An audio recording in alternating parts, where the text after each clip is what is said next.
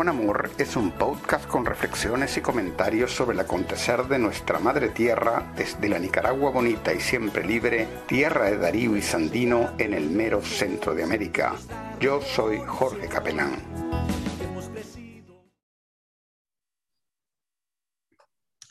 Bueno, y aquí estamos en una edición especial de, de Managua con Amor con el hermano historiador Lenín Fischer, Hoy es el Día de la Alegría Nacional, 42 años de que el último marín dejó Nicaragua.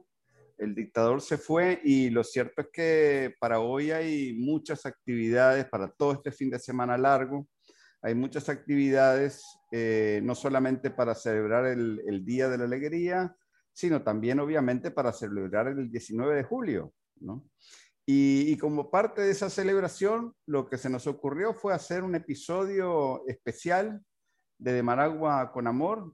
Ya hemos eh, abordado el tema de, la insurrección contra Somoza con el hermano Lenin Fischer a partir de su excelente libro La toma del búnker de Somoza. Eh, y hemos, hablamos en general acerca del papel del Frente Occidental Rigoberto López Pérez, eh, León y Chinandega en la, en la insurrección contra Somoza. Hablamos en particular sobre la toma de, León, que fue una batalla realmente digna de un, de un estudio muy profundo por parte de, todos los interesados en la historia revolucionaria de América Latina. Y ahora vamos a dedicar este podcast a un hecho fundamental, que es la entrada del Frente Occidental Rigoberto López Pérez en Managua y la toma del búnker de Somoza. Obviamente, vamos a, vamos a abordar también todo lo que hay alrededor de ese hecho tan importante y que por veleidades de la historia no fue, eh, no fue registrado, eh, por ejemplo, en documentos tan importantes como, como el, el documental eh, La ofensiva final que hicieron este, estos periodistas mexicanos que estuvieron aquí durante la insurrección. Pero bueno, sobre esos temas eh, y muchos otros vamos a hablar hoy con el hermano Lenín Fischer. Bienvenido, Lenín, a De Managua con Amor. Muchas gracias, Jorge, mi estimado compañero Jorge Capelán. Es un honor para mí compartir contigo nuevamente en De Managua con Amor, este podcast que se ve en distintas partes del mundo y que ha desarrollado diferentes temas con, con personas muy relevantes que conocen sobre los diferentes ámbitos de la vida en Nicaragua y en el mundo. Los temas que han abordado son muy variados y, nosotros hemos querido contribuir eh, en el tópico de, del estudio, de la investigación de la historia reciente de Nicaragua, la historia, la historia revolucionaria que que de una u otra forma se ha venido primero escribiendo con sangre y sacrificio por la soberanía, por la dignidad, la independencia, la autonomía y la liberación nacional de Nicaragua, la liberación nacional entendida de manera integral. Y después, con testimonios, publicaciones, entrevistas radiales, televisivas, publicaciones de libros. Y en ese proceso hemos visto cómo esa historia revolucionaria de lucha del pueblo nicaragüense eh, se, ha escrito eh, obviando, eh, subvalorando, olvidando o hasta reescribiendo la, misma historia de manera intencional o, sin querer queriendo, pues como, como decían en, en El Chavo del Ocho. Eh, el punto es que, la historia revolucionaria del pueblo nicaragüense es tan rica que merece su estudio, su investigación constante. Y a eso pues me he dedicado a partir de 2015, en la que hemos hecho las publicaciones de tres ediciones de la toma del búnker de Somoza. Y realmente ha sido una experiencia muy enriquecedora donde he aprendido mucho y que me ha permitido pues ir conociendo me ha permitido describir y también interpretar eh, interrelacionando los hechos. La idea, pues, de las publicaciones ha sido compartir y es la misma, esa misma idea de compartir nos tiene aquí con, contigo en de, en de Managua con amor. Eh, eh, yo agradezco pues otra vez la oportunidad. Soy muy bienvenido, hermano. Entonces, en este episodio además vamos a contar con una serie de, de, fotos que has este, seleccionado de, de todo ese, ese, momento histórico sobre el que vamos eh, a hablar, ¿no? Claro. Pues me gustaría hacer una breve introducción con algunas ideas o tesis generales para después presentar las la fotografías históricas y continuar con, con, la conversación, ¿verdad? Porque esta es una conversación, eh, como decimos ahora, interactiva, en sentido bilateral, donde compartimos ideas, planteamientos, nos hacemos interrogantes y, y tratamos de dar luces o interpretaciones eh, actualizadas eh, a la luz de 42 años de revolución que, que, estamos festejando y de 60 años de fundación del Frente Sandinista de Liberación Nacional. Particularmente yo me quería permitir que esta edición del podcast se la dediquemos, además del 42 aniversario del triunfo de la Revolución Popular Sandinista, al 60 aniversario de fundación de, del único partido revolucionario que existe en Nicaragua, pues el Frente Sandinista de Liberación Nacional, y a dos compañeros en particular que participaron en la, en la toma del búnker de Somoza y que ya murieron, que son primero Oscar Antonio Cortés Marín, conocido como el Chele Marcos, que murió a, la edad de 40 años, pues en, 1995. Eh, perdón, en 1996. Y a Noel Antonio Murillo Toruño, quien era llamado el comandante cero. Eh, este compañero, por su parecido físico al, comandante de Pastora Gómez, era conocido así entre, entre las filas del Frente Occidental Roberto López Pérez. Y Noel Antonio Murillo Toruño, pues murió el, asesinado el 23 de abril de 1990 por hordas fanáticas de la, de la oposición vende patria que habían ganado las elecciones en febrero de ese año y que iban a asumir el poder dos días después. Él fue asesinado en una comarca del municipio de Nagarote. Entonces, yo quería permitirme dedicar a, a, esos dos hechos históricos y a esos dos personajes que son recordados pues, en León. Nada más eh, pertinente precisamente que esa dedicatoria, porque estamos hablando de dos de los protagonistas principales de toda esta historia de la que vamos eh, a hablar, ¿no? Así es.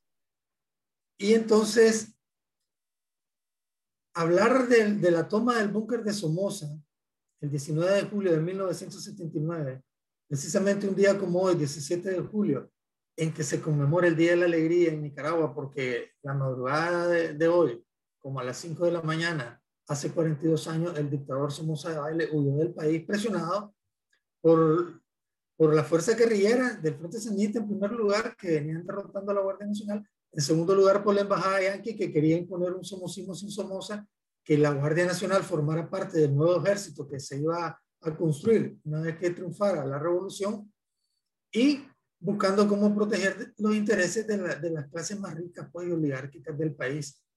En ese contexto, huyó Somoza. Entonces, hablar de la toma del búnker de Somoza es recordar la declaración de un alto dirigente del Frente Sandinista que señaló que uno de los momentos más emotivos, perdón, voy a tomar un poco de agua. Uno de los momentos más emotivos durante la lucha revolucionaria fue cuando vio en la televisión nacional las imágenes de Sandino, las imágenes cinematográficas que son pocas, quitándose y poniéndose el sombrero en la televisión nacional. Eso ocurrió el 19 de julio, alrededor del mediodía. Así lo señaló ese dirigente de la revolución. Perdón. Eso ocurrió posteriormente a, la toma del búnker de Somoza y la loma de Tizcapa. Esas imágenes, ese dirigente revolucionario las vio en el reparto Santa María de la ciudad de León. En la periferia de León, un reparto pues exclusivo, pero que durante la ofensiva final algunas de sus casas fueron ocupadas como, como comando central pues, del, del, Frente Occidental y de los grandes líderes que llegaron a, a, León, pues a partir del 14 de julio. Y precisamente esa persona que se conmovió al, ver las imágenes de Sandino en la televisión nacional fue el comandante Daniel Ortega Saavedra. Al tomarse el búnker de Somoza, se pone la cereza en el pastel de la lucha revolucionaria del pueblo sandinista. Y se confirma, la, eh, se confirma y se da la razón a la tesis insurreccional de hacer de la revolución sandinista una revolución urbana, como lo ha dicho eh, el, prestigiado sociólogo eh, Orlando Núñez, la revolución sandinista fue posible porque se hizo una revolución urbana. Y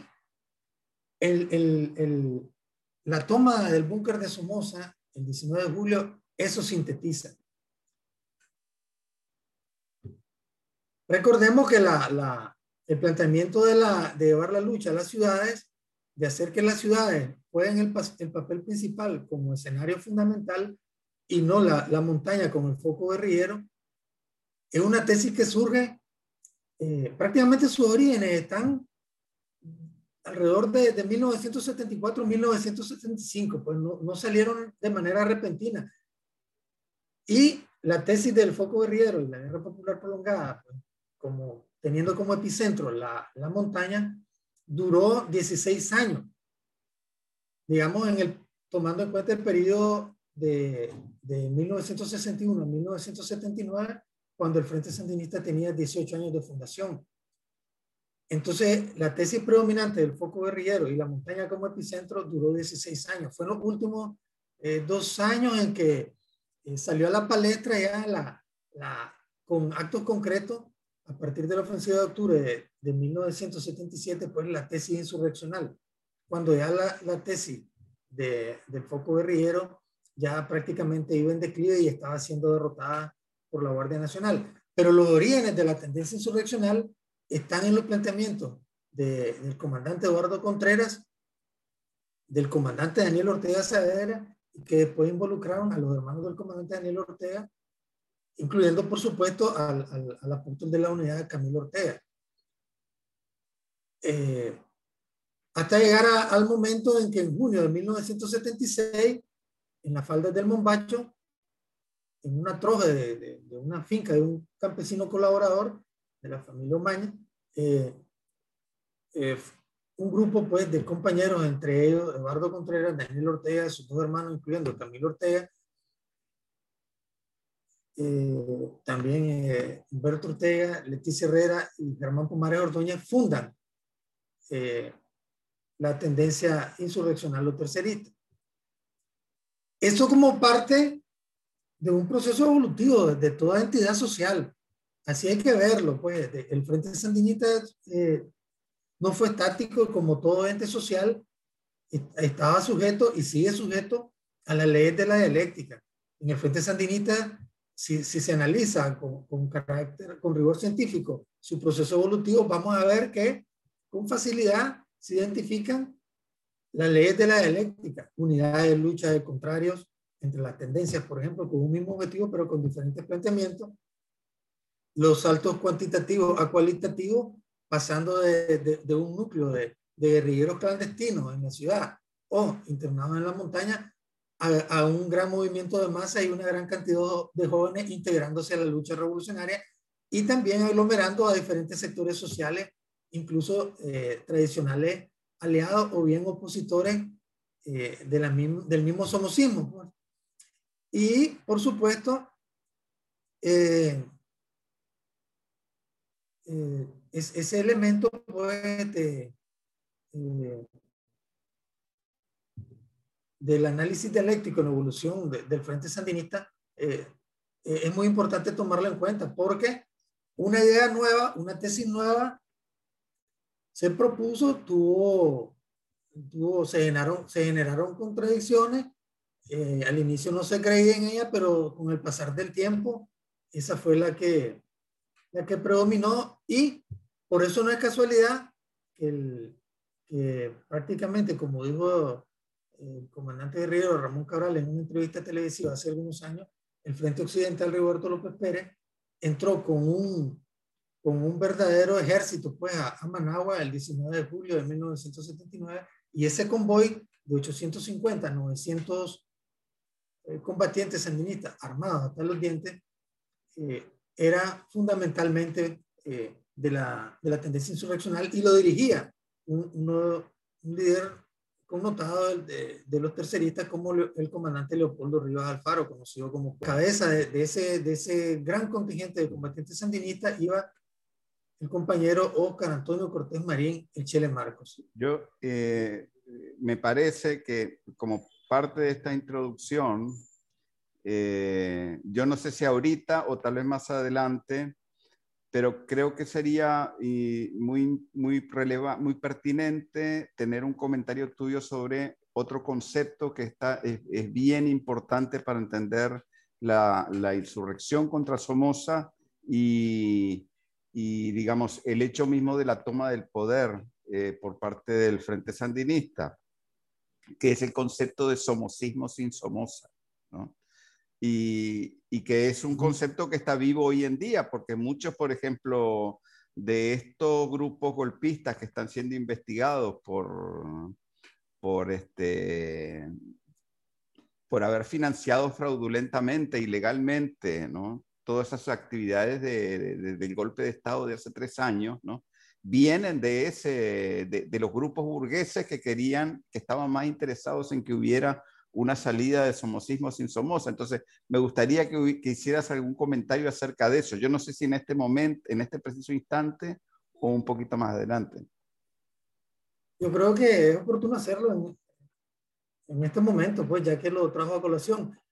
Realmente, el somocismo sin Somoza fue una amenaza eh, en el último año y medio, pues, de, de, de la lucha revolucionaria antes de que triunfara la, antes de que triunfara pues, el Frente Sandinista el 19 de julio del 79.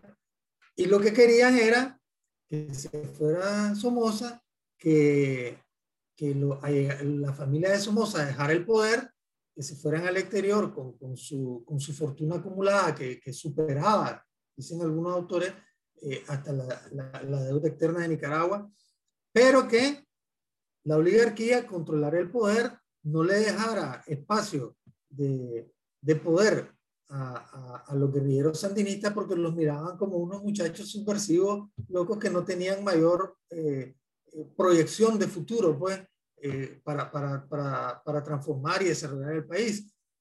Entonces, la oligarquía tradicional allegada o, entre comillas, opositora a Somoza, pues liberales y conservadores, querían, ser, querían seguir siendo las paralelas históricas controlando el poder político ahora porque Somoza y sus familias con sus allegados se habían vuelto sus principales competidores en términos económicos y financieros, pues. tanto en la construcción, en la exportación, en la finanza, etc. A la par de eso, la oligarquía nicaragüense y, y, el gobierno de Estados Unidos querían, y eso lo llevan en las negociaciones hasta, hasta el último momento, querían que supuestamente pues las fuerzas de la Guardia Nacional que no estuvieran involucradas en crímenes, sus soldados y oficiales que estuvieran, entre comillas, limpios, eh, formaran parte del el nuevo ejército a construirse. Acordémonos que eso, eso, ese, era, ese era parte de uno de los acuerdos, pero que se rompió cuando eh, el tristemente célebre Urcuyo Maleaño, eh, dejado como títere y vinculado a la familia Somoza, una vez que el dictador Somoza Baile se fue del país, él, él, él llamó a la rendición, pues, a, a, las fuerzas del Frente Sandinista que, está, que venían victoriosas y estaban victoriosas en, diferentes frentes de guerra y ciudades. Al romperse ese acuerdo, se rompe la posibilidad total del somocismo sin Somoza porque se cierra el espacio para que elementos de la Guardia Nacional vayan a ser incorporados al nuevo ejército. Y eso termina de sellar la desarticulación y la destrucción del, del, instrumento de dominación militar, pues. Porque la Guardia Nacional, como ejército principal de ocupación, era la garantía del somocismo, de, del anticomunismo, era la garantía de la dictadura militar creada por los Estados Unidos como una estrategia para eh, derrotar eh, y aniquilar a cualquier fuerza progresista revolucionaria que propugnara por el socialismo y que ellos consideraran comunista. Eh, la dictadura de Somoza Baile, el somocismo, como expresión del capitalismo en Nicaragua, era esencialmente un proyecto anticomunista para favorecer a las minorías ricas del país. Y ese modelo querían seguirlo manteniendo. ¿Qué pasa en la actualidad? La revolución, o perdón, la revolución sandinista comenzó a transformar las bases económicas y sociales de Nicaragua, promoviendo justicia social, equidad, distribución de los recursos, empoderamiento, como decimos ahora, pues a mí no me gusta usar esa palabra, pero digamos, dándole poder a la gente desde el punto de vista económico, eh, productivo en las cooperativas, en financiamiento con la reforma agraria, con, mejores oportunidades de educación, salud, etcétera. Para, para beneficio pues de la mayoría del pueblo. Y eso no querían los Estados Unidos ni la oligarquía, porque que la riqueza del país se distribuyera entre la mayor parte de la población. Por eso hicieron la guerra contrarrevolucionaria. A esa guerra contrarrevolucionaria se involucraron los somocistas. O sea, la guerra contrarrevolucionaria fue promovida por Estados Unidos, pero fue esencialmente una expresión del somocismo, en la que, en la que, en, la que los restos de la Guardia Nacional dispersos en los países centroamericanos se incorporaron como fuerzas vivas o como entrenadores, a la par de, de, de militares argentinos y norteamericanos que se involucraron después. Eh, pero, pero, pero la contrarrevolución fue en esencia la respuesta somocista pues, a, a, la revolución. Y cuando el Frente Sandinista pierde las elecciones en 1990, los que regresan al poder, después que nos, nos, pusieron la amenaza de que, de que si ganaba el Frente Sandinista, la guerra iba a continuar, y a pesar de eso, más del 40% de los nicaragüenses votamos a favor del Frente Sandinista en 1990. A pesar de eso, eh, el, el, perdón, el enemigo eh, lanzó una campaña muy fuerte de, de, de, amenaza, de terror psicológico, de amenaza económica, de que el bloqueo iba a continuar, de que se dudaba si los resultados iban a ser eh, limpios, pero cuando vieron que ganaron y el Consejo Supremo Electoral de esa época eh, fue transparente y que el Frente Sandinista, encabezado por el comandante Daniel Ortega, respetó la voluntad del pueblo después de que si hubiese ganado la, el poder político en el 79 por vía armada, entonces regresaron al poder los somocistas y los aliados del somocismo, los supuestos opositores, familias tradicionales que, como los chamorros han tenido ocho nueve presidentes, algunos de ellos dos veces en el poder, donde han hecho, han hecho de las suyas, pues, para enriquecer a los grupos oligárquicos, entre ellos esa familia. Entonces el somocismo estuvo bajo el, bajo el camuflaje del neoliberalismo gobernando Nicaragua desde 1990 hasta 2006. Y neoliberalistas y somocistas fueron los planes de gobierno, las actitudes, las decisiones del gobierno de Violeta Chamorro, del gobierno de Arnoldo Alemán Lacayo y de Enrique Bolaño Guerrero. 16 años de neosomocismo o neoliberalismo. Pues. ¿Qué pasa? Que el, el, pueblo vota a favor del Frente Sandinista en 2006 y, y le dice no al neoliberalismo y al neosomocismo para reinstaurar la segunda etapa de la revolución triunfante, que ha sido un rotundo éxito en todos los ámbitos, económico, político, social, cultural, eh, de integración con la costa caribe, de oportunidades para, para, la mayoría del pueblo, y que ha sido una cosa realmente impresionante, cuántos logros se han, se han tenido. Pero los sectores oligárquicos neosomocistas persisten en regresar al poder y cuentan con el apoyo de, su padrino de siempre, pues, padrino y tío, el tío San. Y por eso es que reciben tanto dinero para desestabilizar y al gobierno revolucionario, derrocarlo y asumir por las malas el poder que el pueblo ha decidido de manera soberana debe estar en manos del, del único partido y el primer partido revolucionario en Nicaragua, el Frente Sandinista de Liberación Nacional, esa fuerza neosomocista, enmascarada en organismos no gubernamentales, con un discurso light, un discurso ligero, eh, engañoso, eh, donde se combinan eh, neoliberales, neosomocistas, antiguos conservadores, donde se combinan traidores.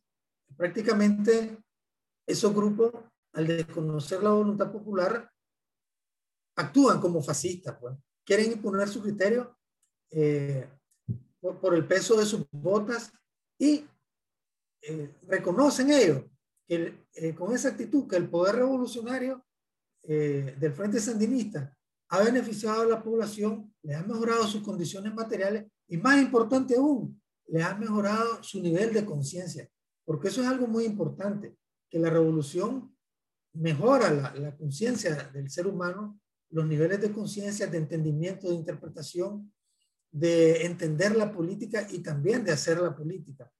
Y eso no lo tolera el, el, neosomocismo, que quiere regresar por la fuerza a través del golpismo, como intentó en 2018, pues por, por una vía prácticamente armada, pues promoviendo el terrorismo, el asesinato, las vejaciones, las violaciones, el robo, la delincuencia y el fascismo, eh, digamos, a despecho.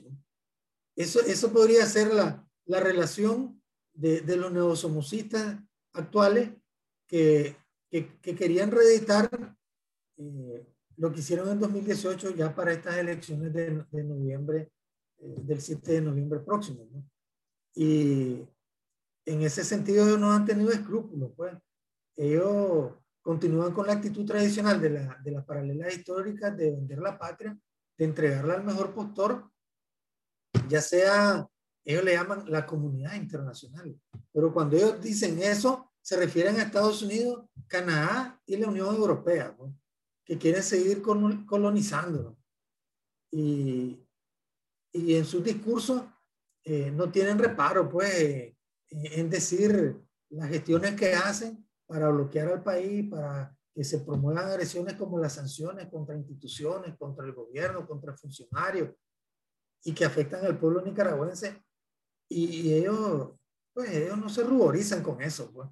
Y lo que sucede ahora es que la revolución, la revolución como proceso ha creado las condiciones legales para que la, la, la, la, tradicional práctica de la oligarquía nicaragüense de vender la, paz, a la patria cuando se les ocurre en beneficio de, de, de, ellos como minoría y en perjuicio de la mayoría del pueblo pobre, entonces no sigue ocurriendo eso, pues ya ese oficio de vender la patria a cambio de miles, de decenas de miles, centenares de miles o millones de dólares, ya eh, se encuentra con un muro legal muy sólido que algunos han considerado hasta más flexible que las leyes de Estados Unidos, que las leyes de Finlandia, de otros países europeos que condenan, o de países latinoamericanos que condenan con prisión, con, con, hasta con pena de muerte la traición a la patria como un delito de alta traición. Pues. No sé qué, qué, qué piensa, si, si lo resumimos. Yo, no, yo creo que es una, yo creo que es una, una excelente síntesis que enmarca la historia que vamos a abordar hoy, pues en este, en este podcast, ¿no? Ahora, eh, hablando ya de la toma del búnker y todo eso, ¿dónde estamos? ¿En qué parte del relato estamos ahorita? Estamos en la toma del Fortín de Acosasco, estamos eh, ya en la toma de Nagarota y La Paz Centro, o vamos a ir un poco más atrás eh, para hablar de la toma de comando y de la 21. Vamos a mencionar de manera puntual algunos hechos porque definitivamente la toma del búnker de Somoza no es un hecho aislado, tuvo antecedentes. El antecedente más inmediato e importante es la liberación de la ciudad de León, que como hemos señalado en otras oportunidades, ese hecho histórico como hazaña colectiva representó la primera victoria militar de importancia estratégica del Frente Sandinista de Liberación Nacional. Fue la primera victoria desde el punto de vista político-militar con carácter estratégico. Antes no existió ninguna otra que se pudiera comparar con ella. Como hazaña colectiva es la más grande, porque como hazaña individual eh, es difícil superar a, a, la acción de Rigoberto López Pérez el 21 de septiembre de 1956, pero como colectiva en la ciudad de León, eso supera cualquier otra victoria militar que, se haya, que haya ocurrido en, León, pues. Y un hecho muy importante que hay que tener en cuenta es que esta ciudad se ganó varios títulos, primer territorio liberado, primera ciudad liberada, primera capital de la revolución, y también se ha señalado que es la cuna de la revolución, porque ahí surgieron los principales líderes estudiantiles revolucionarios eh, dentro de la universidad y que fueron fundadores del Frente Sandinista. Entonces, la liberación de León está estrechamente vinculada a la toma del búnker de Somoza. Porque una vez tomada la ciudad, el 20 de junio de 1979, por el Frente Sandinista, cuando ya tienen el control total del cuartel departamental y toda la ciudad, ese cuartel departamental que en términos de la nomenclatura de la Guardia Nacional eh, lo, llamaban la doceava compañía y a la cárcel la 21 le decían el destacamento la 21. Entonces cuando lo, las fuerzas guerrilleras toman el control de la ciudad, se enfocan en reforzar el cerco del Fortín de Acosasco, que es tomado el 7 de julio porque la Guardia Nacional rompe el cerco. Eh,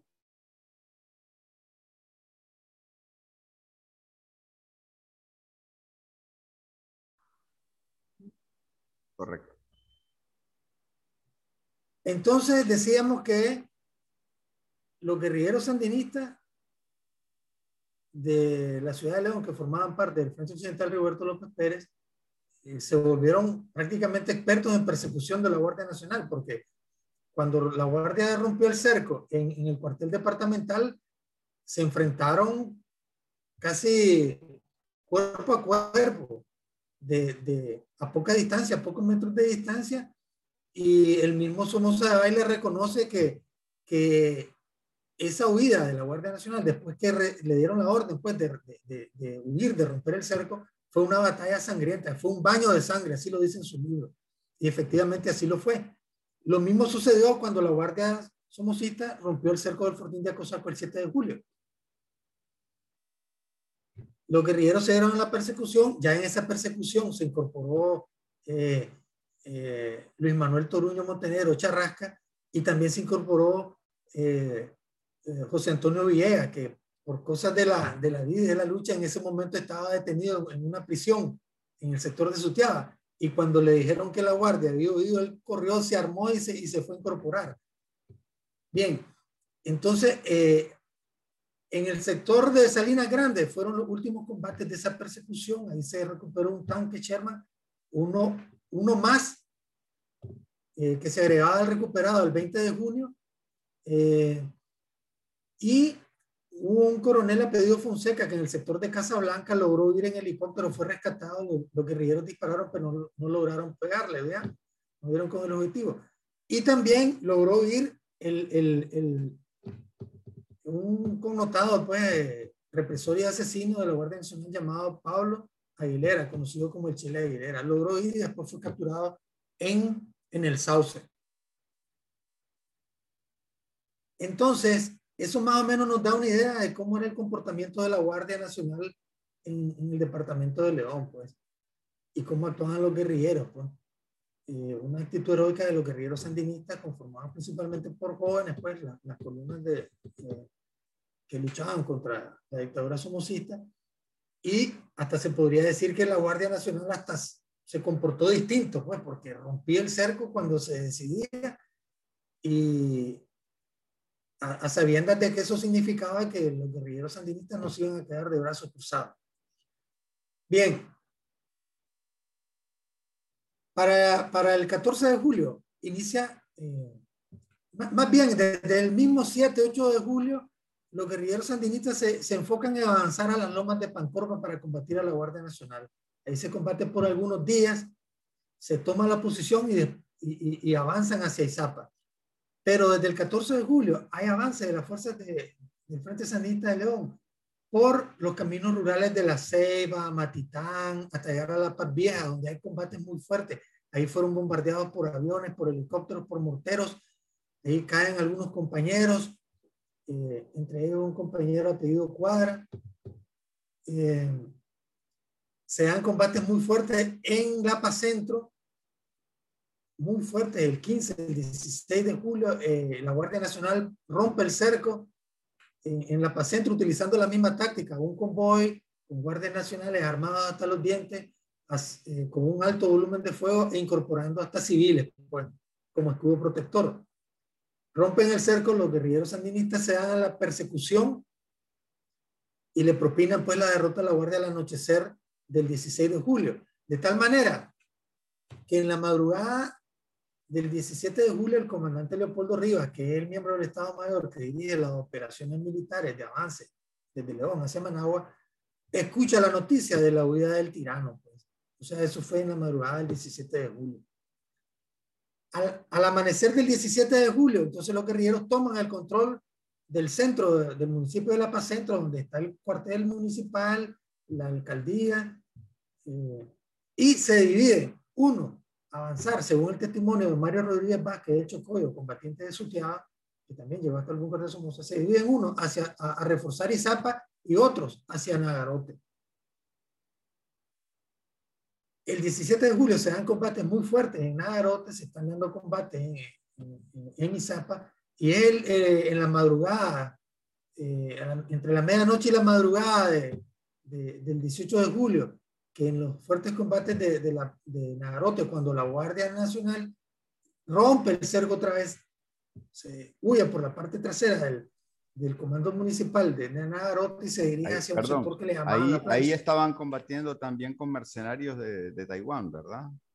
Entonces, sucede que en, en, Izapa, muy bien la acotación, compañero, en, en, en Izapa, La Paz Centro y Nagarote, habían fuerzas de la Guardia Nacional, de la Fuerza Élite, de la EBI, la Escuela de Entrenamiento Básico de Infantería para los más jóvenes que no saben qué es lo que significa EBI, eh, fuerzas del CONDECA, del Consejo eh, de Defensa Centroamericano, o sea, miembros de ejércitos de otros países centroamericanos y mercenarios de, de, de Subcorea, surcoreanos. Eh, tradicionalmente se ha sabido que en ISAPI la Pacentro, pero hay un compañero que no me, ha, no me ha autorizado a revelar su nombre, pero él asegura que hubo un, un grupo hasta de 15 mercenarios surcoreanos que, que, tuvieron que ser quemados. O sea, bajas efectivas de la Guardia Nacional. Ya estaba, ya estaba provocando ya un incidente diplomático aquí con,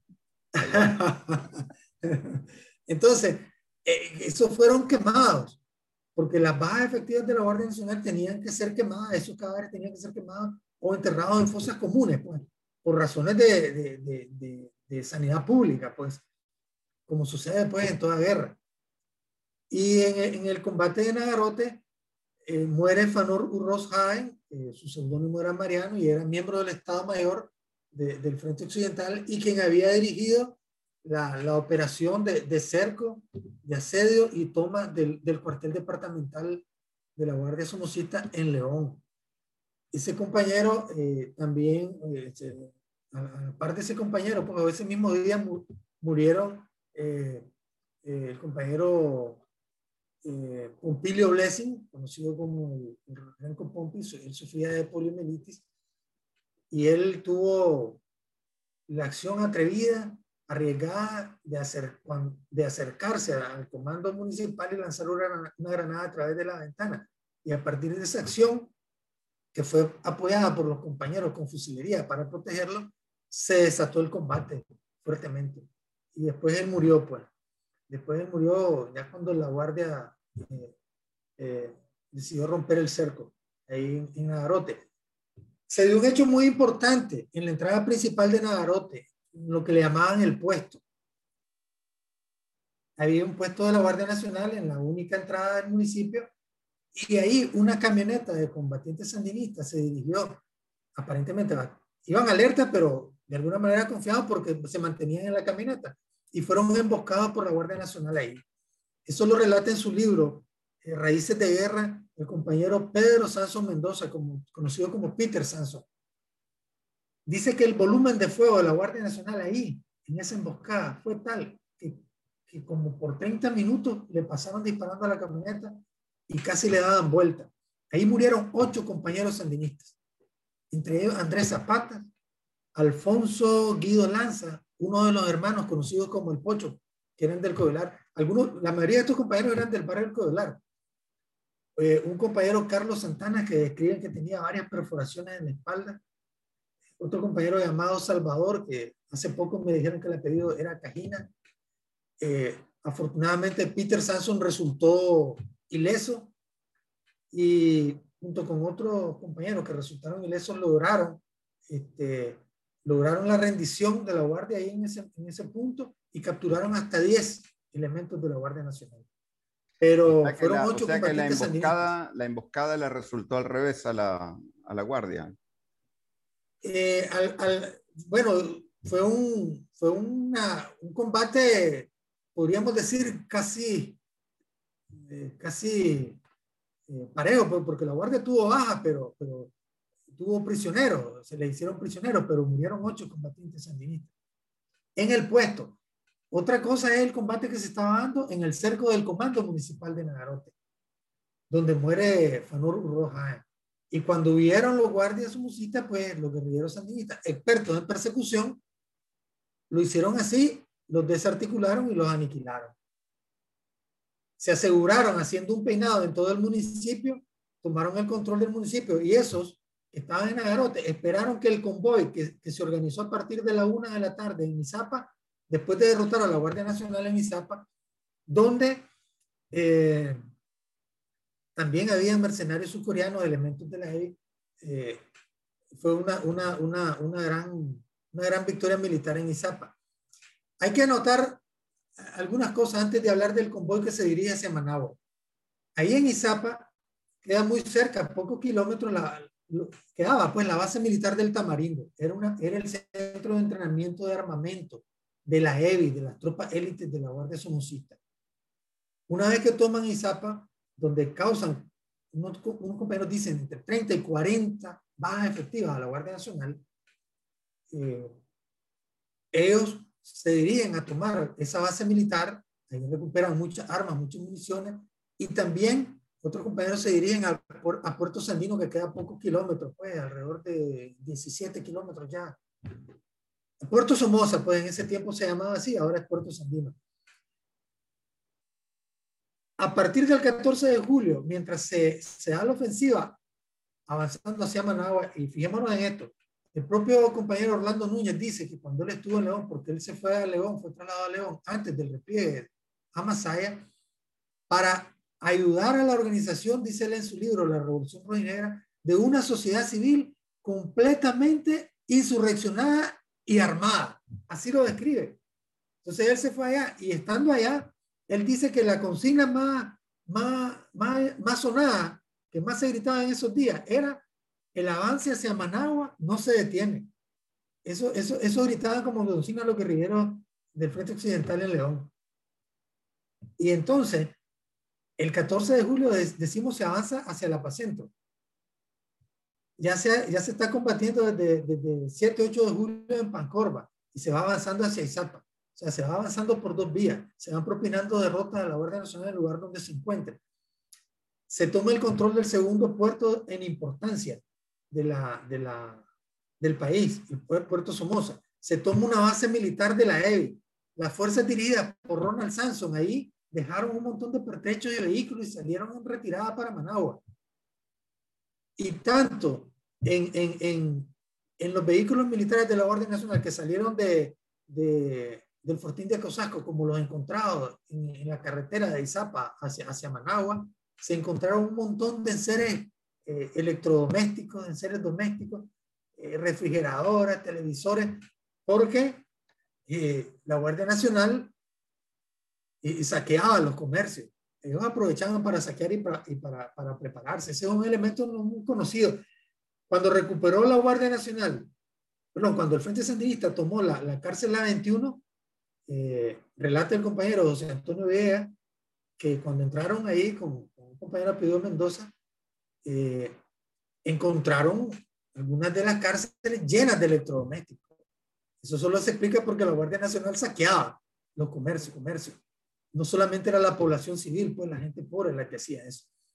Entonces, eh, ese mismo 14 de julio hay fuerza guerrillera, por lo menos 150 hombres, por orden de, del comandante Tomás Borges, son dirigidos hacia Chinandega y van eh, poniendo en orden, tomando, ayudando a tomar algunos municipios de, de, de, de Chinandega, unos pasan hasta Somotillo, llegan a Somotillo y van más allá, llegan al Guasable, toman el control del Guasable, de la, de la, de la Habana del Guasable, un punto importante. Otros compañeros llegaron hasta el puerto de Corinto, toman el control de Corinto, de la portuaria, pues del puerto. Ahí encuentran más de armas y municiones para más de 100 hombres y capturan a, a, a unos grupos de la, de, la, de la EBI que andaban disfrazados de guerrilleros sandinistas y, y que andaban haciendo desmanes y lo capturaron.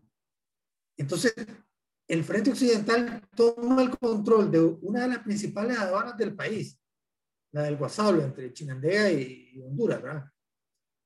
El principal puerto del país, Corinto. El segundo puerto más importante, Puerto Somoza. Además, toma el centro de entrenamiento en armas, en armamento de la Guardia Nacional, de la EBI. Y una vez que se da el avance de la columna, de la columna del convoy que va de Izapa, pasa por La Paz Centro y llega a Nagarote, ya ese convoy va formado por 850, 900 hombres según el comandante Leopoldo Rivas. Va, va, va, en él van incorporados dos tanques Sherman, cuatro tanquetas, varios camiones blindados y muchos vehículos militares y civiles. Y hay que tomar en cuenta, dos tanques Sherman. Somoza en su libro en Nicaragua traicionada dice que la Guardia Nacional contaba con cuatro tanques Sherman. Y el, y el Frente Occidental llevaba dos de ellos en su columna hacia Managua. Sí. Eso es, es muy importante. Sí, yo, yo creo que a medida que vos ibas relatando todo esto de, de, de, la, de la batalla por Nagarote, ¿no? yo no podía dejar de recordar algunas tristes imágenes de hace tres años, del golpe aquí hace tres años, ¿no? Y sí, cuando sí. los golpistas este, durante unas semanas eh, controlaron buena parte de las calles ahí en Nagarote, ¿verdad? Recuerdo escenas muy tristes, por ejemplo, un compañero policía que fue herido de bala, que estuvo circulando en las redes, ¿verdad? Pero las escenas de guerra que vos me estás eh, contando aquí sobre la insurrección, me está diciendo 850 combatientes que estaban listos para lanzarse sobre Managua, pero es que ahí eran armas de guerra y eran un, unos niveles de fuego totalmente incomparables con los que, o sea, a lo que voy es que los golpistas quisieron hacer un paralelo entre la insurrección del 79 y el patético intento de golpe que ellos quisieron montar hace tres años y que fue derrotado, ¿no? Pero la diferencia es totalmente abismal, ¿no te parece?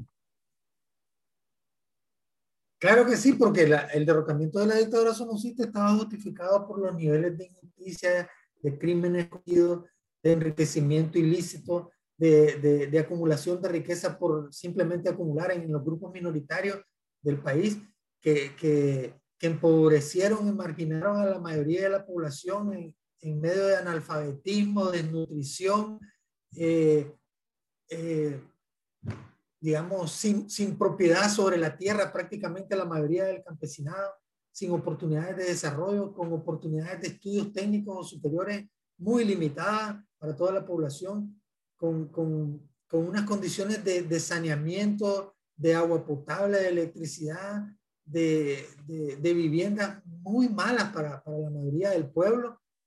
Y, y con un instrumento represor que, que, era muy temido por, por el pueblo nicaragüense, pero poco a poco el Frente Sandinista le enseñó al pueblo nicaragüense a enfrentarse a ese instrumento represor que era la Guardia Nacional. Los golpistas en 2018 malinterpretaron la realidad. Hasta ellos mismos se, se dejaron engañar por su propia fake news y creyeron que el pueblo nicaragüense no era capaz de entender la realidad, lo que estaba pasando. Si, si alguna parte fue confundida por la, la guerra mediática de las redes sociales, eh, esa, esa vorágine de, de, de, de mentiras falsas que, se, que caló en, en, en la mentalidad de, una parte de la población, pues eso se fue superando poco a poco porque ellos realmente demostraron que era lo que querían, que utilizaban los mismos métodos de la Guardia Nacional para, para querer imponer su voluntad y respetando la voluntad popular, eh, el voto democrático del pueblo nicaragüense, utilizaron los mismos métodos de la contrarrevolución somocista en los años 80, con el terror, la destrucción de, de todo tipo de infraestructura y equipos y todo tipo de violaciones de derechos humanos Los golpistas violaron los derechos humanos una y mil veces durante el año 2018. Ellos son los principales violadores de derechos humanos que hemos conocido en los últimos, qué sé yo, 30 eh, años en Nicaragua, digamos, eh, eh, dejando atrás la, guerra contrarrevolucionaria. Pues. O sea, la manera en que ellos violaron los derechos humanos del pueblo nicaragüense y en particular de la población sandinista, solo es comparable a la manera en que la Guardia Nacional violaba los derechos humanos, solo comparable con la, la forma en que la contrarrevolución somocista apoyada por los gringos violó los derechos humanos de Nicaragua. Y como ellos malinterpretaron la realidad y no había una justificación ética o moral para derrocar al gobierno sandinista que está beneficiando y sigue beneficiando al pueblo nicaragüense en todos los órdenes, entonces su táctica militar violenta y terrorista fracasó. Mm. Y eh, e, ese elemento tiene un sustento muy importante, que es uno de los grandes logros de la revolución sandinista, el haber destruido el aparato militar de dominación del somocismo, que fue la Guardia Nacional, con su mampara que tenía pues de, policía, pues porque había una policía pues que, que, existía y que, y que era envuelta pues por la Guardia Nacional, pues en sus funciones y en todo prácticamente. Pero, el punto es que, que, que el haber destruido la Guardia Nacional con la revolución sandinista y haber creado un nuevo Estado que incluía unas nuevas Fuerzas Armadas, una nueva policía, un nuevo ejército, y ahora podemos entender mejor que nunca un ejército de nuevo tipo, decía, se decía durante la revolución. Fuerzas Armadas de nuevo tipo. Ahí están Fuerzas Armadas, Ejército, Policía que respetan los derechos humanos, que preservan la soberanía del país, que nos protegen del narcotráfico, del crimen organizado y del terrorismo golpista. Eso es algo grandioso para el pueblo nicaragüense. Por Entonces, eso, sí. Decime. Por eso los nicaragüenses los nicaragüenses podemos decir con orgullo, con seguridad, la paz, la soberanía, la autodeterminación, la independencia y la seguridad de nuestro país recae en la punta de los fusiles del Ejército Nacional. Y eso nos debe llenar de orgullo, apoyado para las labores de orden y seguridad interna por la Policía Nacional, que es una policía ejemplar. Entonces, volviendo a la historia, tenemos 850, tirando, no sé, a mil, me parece combatientes listos para lanzarse eh, hacia Managua. ¿Cómo es, ¿Cuál es la situación en ese momento? Entonces, fíjese, son de 850 900 hombres los que van en la ruta Izapa y Loa. Pero de Izapa también salió otro convoy de menor cantidad, eh, principalmente conformado por columnas de, de la Tendencia Guerra Popular Prolongada, que se dirigen hacia Puerto Sandino y se desvían a Montelimar donde están las propiedades privadas de Somoza de Baile, la, la playa privada de Montelimar y un centro de entrenamiento para operaciones especiales de la EBI. Ellos llegan ahí y después ellos llegaron ya en la tarde, pues a Managua el 19 de julio, pero se centraron ahí, pues.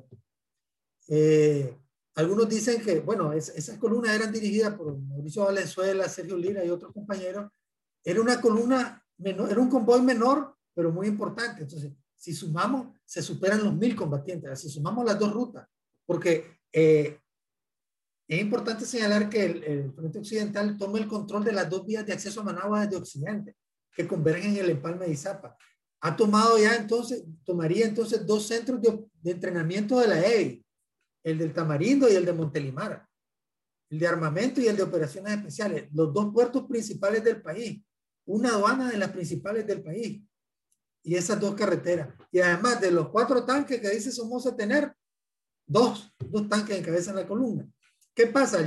Ellos salen más o menos, eh, organizan el convoy desde la una o una y media de la tarde, salen, llegan hasta Nagarote, y cuando están en Nagarote, Usted sabe, eh, la marcha de un convoy militar no es rápida. ¿ah?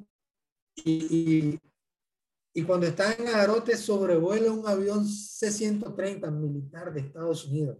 Ellos ven algunos compañeros tienen la tentación de hacer sus disparos y, y el avión vuela muy alto, era un avión de reconocimiento, para ver, seguramente fotografió, grabó el avance de las columnas guerrilleras.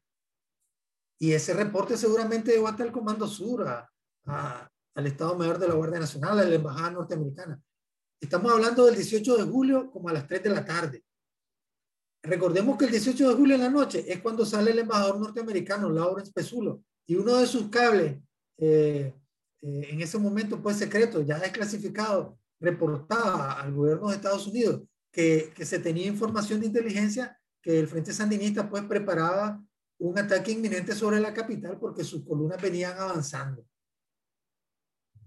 Entonces, los guerrilleros sandinistas siguen avanzando desde Nagarote, que ya está alrededor de 40 kilómetros de la ciudad de Managua, y se encuentran en Mateare y los Brasiles eh, dos situaciones. Primero, una pequeña escaramuza que hay en Mateare.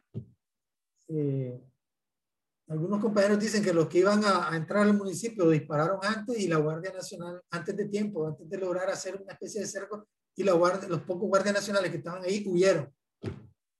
Eh, siguen avanzando, eh, llegan hasta Gilbal a las 5 y 30 de la tarde, pero en el trayecto entre Mateare y, los Brasiles, la Guardia Nacional había hecho dos grandes zanjas en la carretera que no pueden ser eh, superadas por los tanques, sino que solo por las tanquetas que llevaban y los otros vehículos.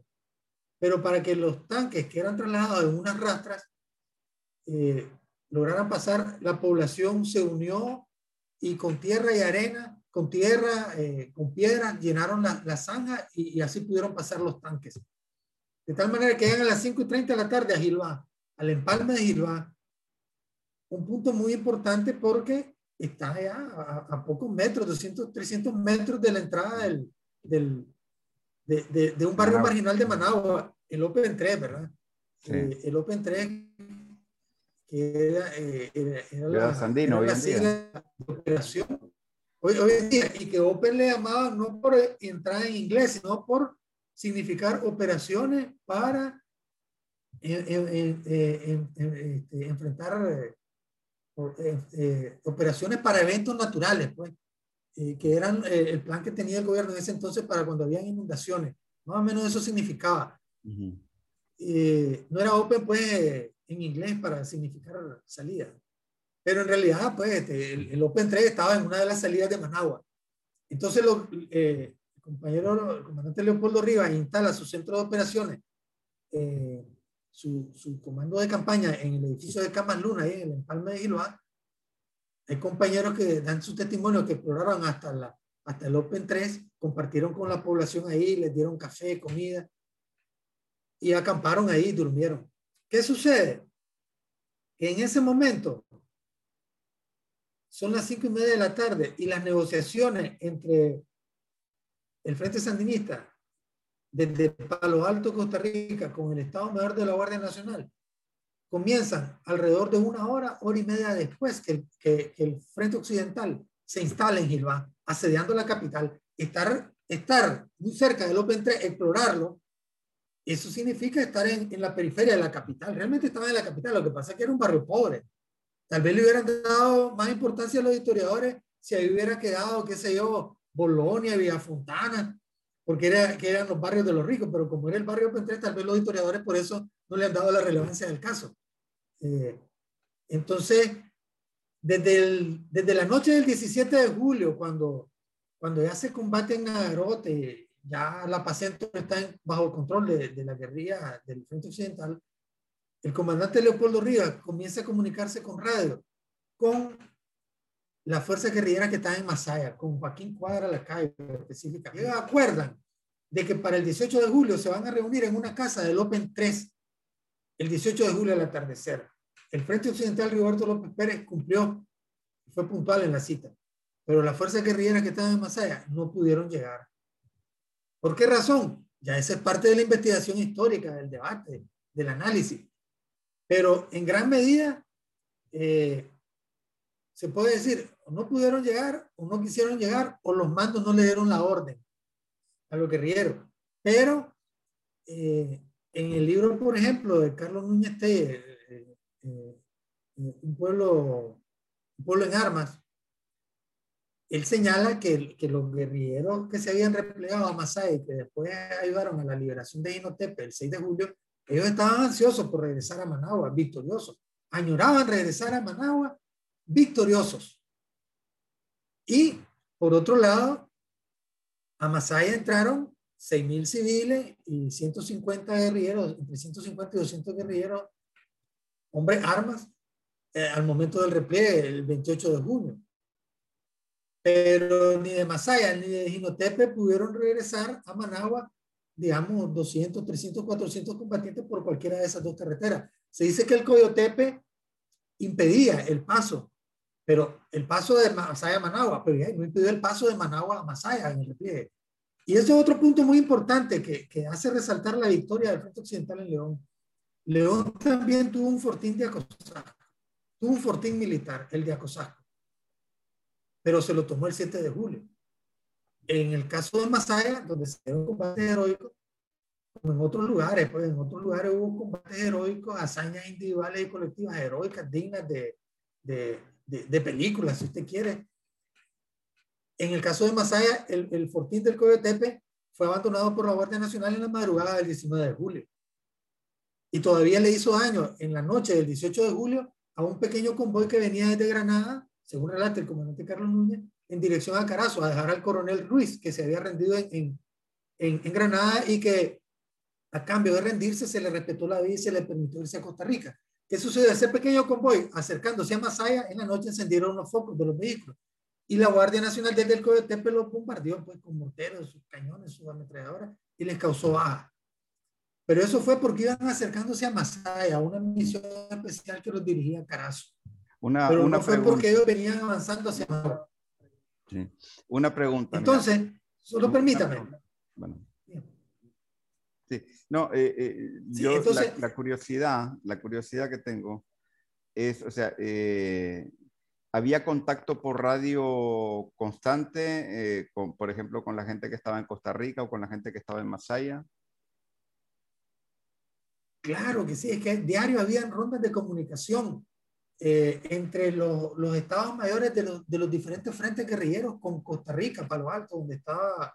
eh, O, Humberto o sea, o Saavedra. sea que ya eh, cuando Y- Palo Alto se va, o sea, cuando se van a las negociaciones ahí en Palo Alto ya prácticamente no hay nada que negociar, está todo, eh, ya prácticamente planteamiento, se, ha- se ha, derrumbado la, la- la dictadura. Sí. Eh, sí hay algo que negociar porque, como decía Somoza, una vez que supo de la victoria de- del Frente Sandinista en León, él tenía 3.000 hombres en Managua porque necesitaban estar bien resguardados y sabían que los que podían avanzar eran los de León, los guerrilleros de León del Frente Occidental. Él no se preocupaba por los guerrilleros de Masaya ni de Matagalpa. Él en su libro dice que los 3.000 hombres están ahí para resguardar Managua de las fuerzas guerrilleras que podían avanzar de León. Y esas fuerzas se mantuvieron en Managua hasta la madrugada del 19 de julio, que terminaron de hacer su desbandada en diferentes formas. De tal manera que, que ellos no dieron la última batalla el 19 de julio, cuando eh, se da el asalto de- del Frente Occidental, porque las fuerzas de Masaya y de Carazo no llegaron. Entonces el Frente Occidental se lanzó al amanecer del 19 de julio sobre Managua solo. Pero ya la Guardia había oído. Ellos no tuvieron el honor militar porque no tenían ningún sustento ético, moral que, que los motivara para defender un- algún sistema justo, pues, algún gobierno justo. No lo tenían. Sabían que la dictadura era en esencia eh, eh, un, un mal para Nicaragua y había hecho mucho daño para Nicaragua. Y entonces, ¿qué, qué sucede? Que yo señalo esto del Fortín porque eh, tomemos en cuenta esto. El, el, el 16 de julio, cuando se da el último combate fuerte en la Paz Centro, ese día es que se liberó Estelí, digamos. ¿verdad? Estelí tuvo la particularidad de, de, de, no tener un fortín en la periferia. ¿Qué hubiera pasado si Estelí hubiera tenido un fortín como en el caso de León o Masaya? Probablemente hubiera sido abandonado el 19 de julio, como sucedió en Masaya. Pero son hechos que hay que tomar en cuenta para analizar la dimensión de lo que sucedió en Occidente. Y nadie, nadie más autorizado que, que, el testimonio del comandante Leopoldo Rivas, que se, quien señaló que cuando fueron una delegación de guerrilleros sandinistas al acto del 26 de julio en La Habana, Cuba, en 1979, el comandante Fidel Castro y, y miembros del Estado Mayor del Ejército Revolucionario Cubano señalaron que cuando ellos evaluaban la, el mapa de operaciones militares, solo observaban que el Frente Occidental, Roberto López Pérez, era el único que avanzaba. Era el único que avanzaba enfrentando y derrotando al enemigo donde lo encontraba. Y eso fácilmente se puede reproducir. Eh, podemos recurrir a la cronología de la guerra de liberación en la ofensiva final y, y, y, en un mapa podemos reconstruir los hechos y eso se puede demostrar fácilmente de acuerdo a las fechas en que fueron tomados los distintos municipios. De tal manera que amanece, bueno, o sea, en esas negociaciones entre Palo Alto y el Estado Mayor de la Guardia Nacional, las rondas de comunicación entre los Estados Mayores eran todos los días. Por eso es extraño que, nadie, ninguno de los grandes protagonistas, grandes dirigentes de los frentes guerrilleros, eh, haya señalado en su testimonio qué importancia tuvo para ellos la liberación de León. es imposible que en esas rondas de comunicación no, no, no, no se hayan comunicado, no hayan hablado de la liberación de León y, qué significado pudo tener para ellos en el estado anímico y para su fuerza guerrillera. Entonces, ese avance desde León, del Frente Occidental hasta Managua, representa en esencia la insurrección urbana, digamos, la guerra de liberación llevada a las ciudades. Y en, en este proceso, en este proceso, a lo largo de muchas batallas, varias victorias, donde han caído varios compañeros, es importante notar que desde muy de julio salen los compañeros del Frente Occidental sobre Managua, tienen una pequeña caramuza ahí, donde en un plantel de la luz, hoy corresponde a Natel. ¿Me escucha bien? ¿Me escucha bien? No lo escucho.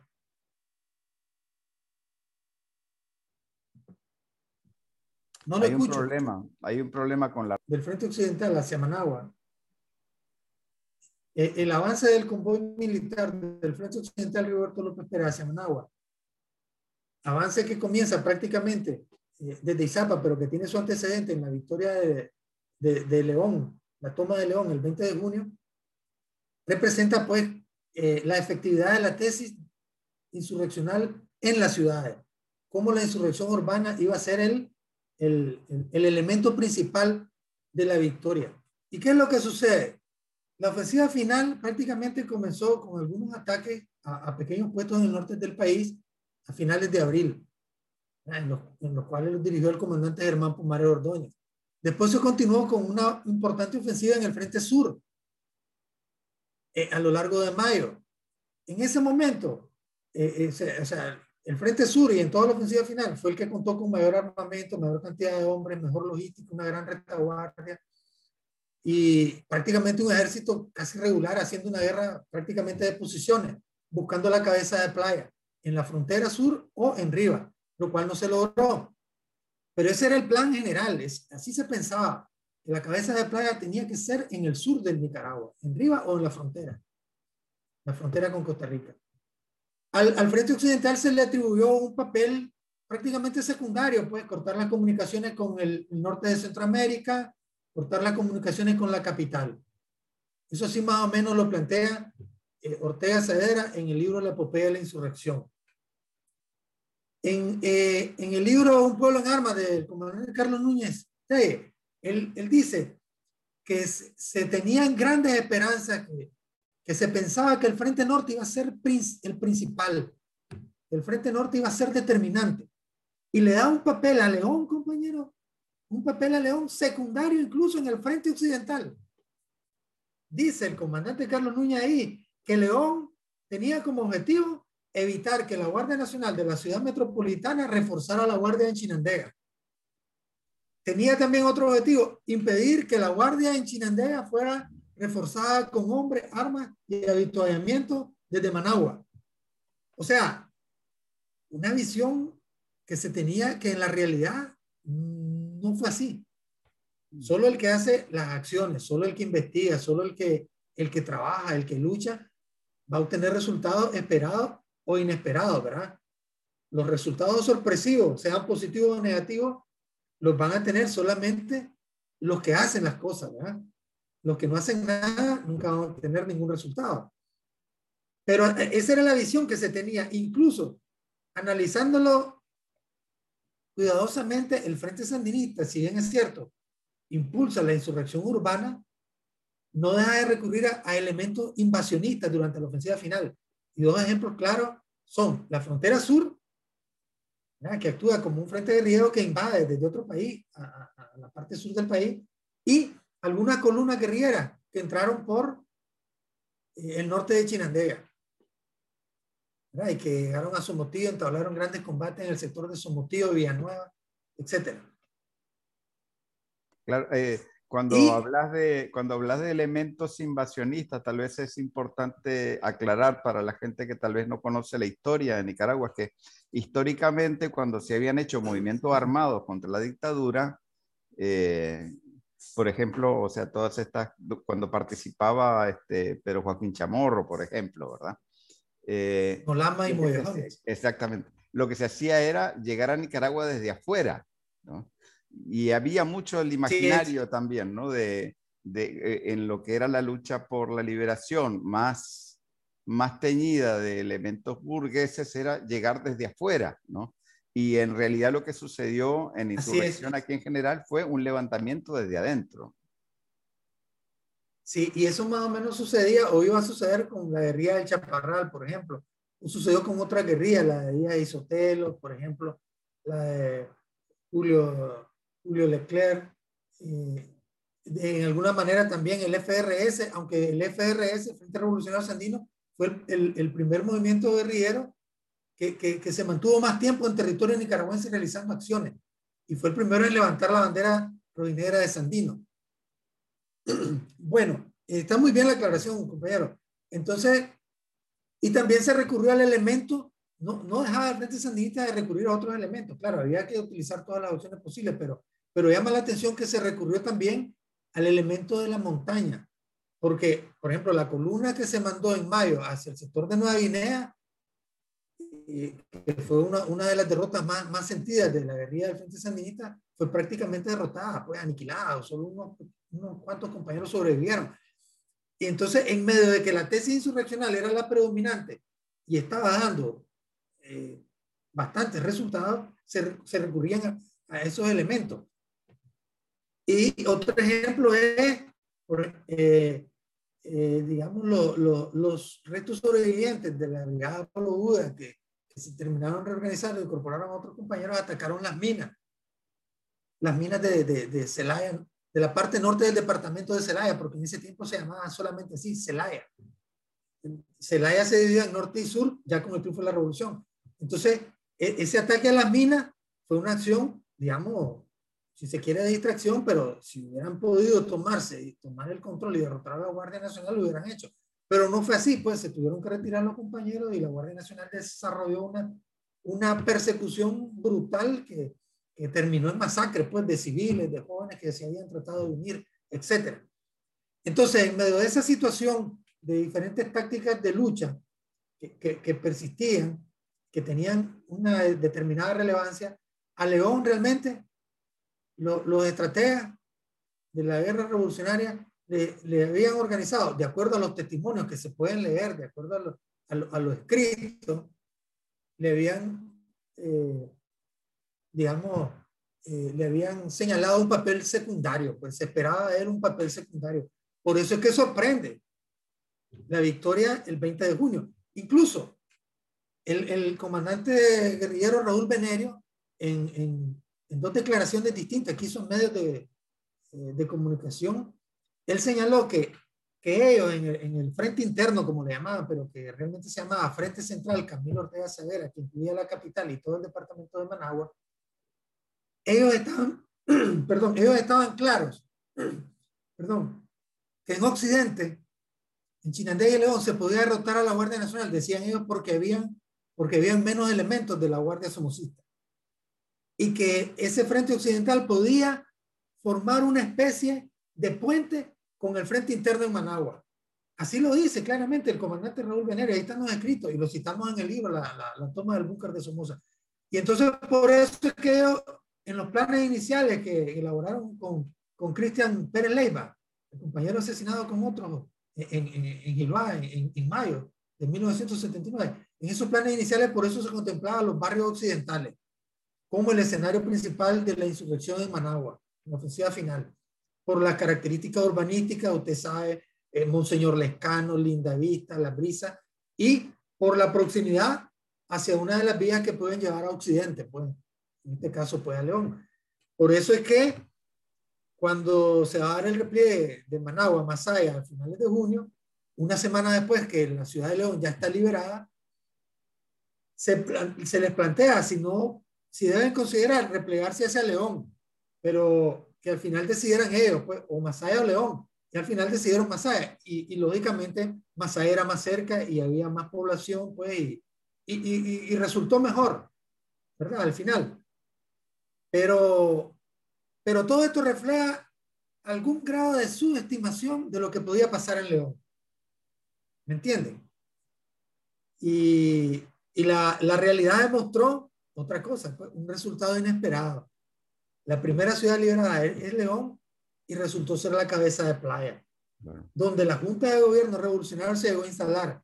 Y otro, este otro hecho importante, desde el 14 de julio llegaron a León el comandante Daniel Ortega Cedera y el comandante Tomás Borges. Desde el 14 de julio. Ellos fueron los primeros que llegaron.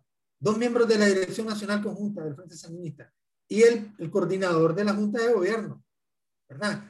Y, y de, digamos, de, de algunas semanas antes ya estaba el comandante Jaime Huilo Román ahí en León porque lo habían mandado a traer desde el sector de Somotillo, de Chinandega. Y a él le propusieron dirigirla, continuar dirigiendo la insurrección en León, pero él se negó, pues, a hacer eso. Pero probablemente porque miró que el Estado Mayor había tenido un éxito total, pues ahí, o, estaba teniendo éxito rotundo de dirigir. Sí, sí. Entonces, León llegó a tener al 14 de julio llegó a tener hasta tres comandantes, tres, tres miembros de la Dirección Nacional Conjunta del Frente Sandinista ahí en la ciudad de León. Y para el primero de julio, cuando todavía no se había tomado el fortín de Acosaco, llegaron comandantes del Frente Norte a León, llegaron Francisco Rivera el Zorro, o Rubén, llegó el comandante Elías Novera y el comandante Omar Cabeza Lacayo. Llegaron a reunirse con el Estado Mayor del Frente Occidental y el comandante Leopoldo Rivas les presentó pues de manera informativa el plan que se tenía para la toma del fortín de Acosaco en un mapa de 1 sobre 50 mil, pues un mapa militar. Y estos comandantes del Frente Norte regresaron a, a, perdón, a, este Lee con una gran carga de alimentos, una gran cantidad de sacos de azúcar, de arroz y muchos galones de, de aceite para abastecer al Frente Norte y además 250 libras de dinamita y un cañón sin retroceso. Un cañón de, de, de 75 milímetros sin retroceso. Esa dinamita fue utilizada para bombardear en dos intentos el, el, el, comando departamental en Estelí, con una avioneta que dice el comandante Bayardo Arce que una persona en Matagalpa le dijo que la tenían desarmada. La armaron y se la enviaron a, a Estelí para bombardear con bombas artesanales a el comando, pues. Eh, y el cañón de 75 milímetros sin retroceso fue utilizado también en el ataque al cuartel. El propio comandante Elías Noguera relata que ese cañón lo utilizaron y lo cambiaban de posición constantemente para hacer creer a la guardia somocista que eran varios cañones. Y entonces con ese cañón se desplazaban. Él mismo dice de manera jocosa que ese cañón todavía no lo han regresado. Y de, de, de, esa manera, el comandante Leopoldo Rivas comienza a comunicarse con radio, con la fuerza guerrillera que está en Masaya, con Joaquín Cuadra la calle específicamente. Y ellos acuerdan de que para el 18 de julio se van a reunir en una casa del Open 3, el 18 de julio al atardecer. El Frente Occidental Roberto López Pérez cumplió, fue puntual en la cita, pero las fuerzas guerrilleras que estaban en Masaya no pudieron llegar. ¿Por qué razón? Ya esa es parte de la investigación histórica, del debate, del análisis. Pero en gran medida, eh, se puede decir, no pudieron llegar, o no quisieron llegar, o los mandos no le dieron la orden a los guerrilleros. Pero eh, en el libro, por ejemplo, de Carlos Núñez T, eh, eh, un, pueblo, un pueblo en armas, él señala que, que, los guerrilleros que se habían replegado a Masai, que después ayudaron a la liberación de Inotepe el 6 de julio, ellos estaban ansiosos por regresar a Managua, victoriosos. Añoraban regresar a Managua, victoriosos. Y, por otro lado, a Masaya entraron 6.000 civiles y 150 guerrilleros, entre 150 y 200 guerrilleros, hombres armas, eh, al momento del repliegue, el 28 de junio. Pero ni de Masaya ni de Jinotepe pudieron regresar a Managua, digamos, 200, 300, 400 combatientes por cualquiera de esas dos carreteras. Se dice que el Coyotepe impedía el paso, pero el paso de Masaya a Managua, pero ya no impidió el paso de Managua a Masaya en el repliegue. Y ese es otro punto muy importante que, hace resaltar la victoria del Frente Occidental en León. León también tuvo un fortín de Acosasco, tuvo un fortín militar, el de Acosasco, pero se lo tomó el 7 de julio. En el caso de Masaya, donde se dio un combate heroico, como en otros lugares, pues en otros lugares hubo combates heroicos, hazañas individuales y colectivas heroicas, dignas de, de, de, de películas, si usted quiere. En el caso de Masaya, el, el fortín del Coyotepe fue abandonado por la Guardia Nacional en la madrugada del 19 de julio.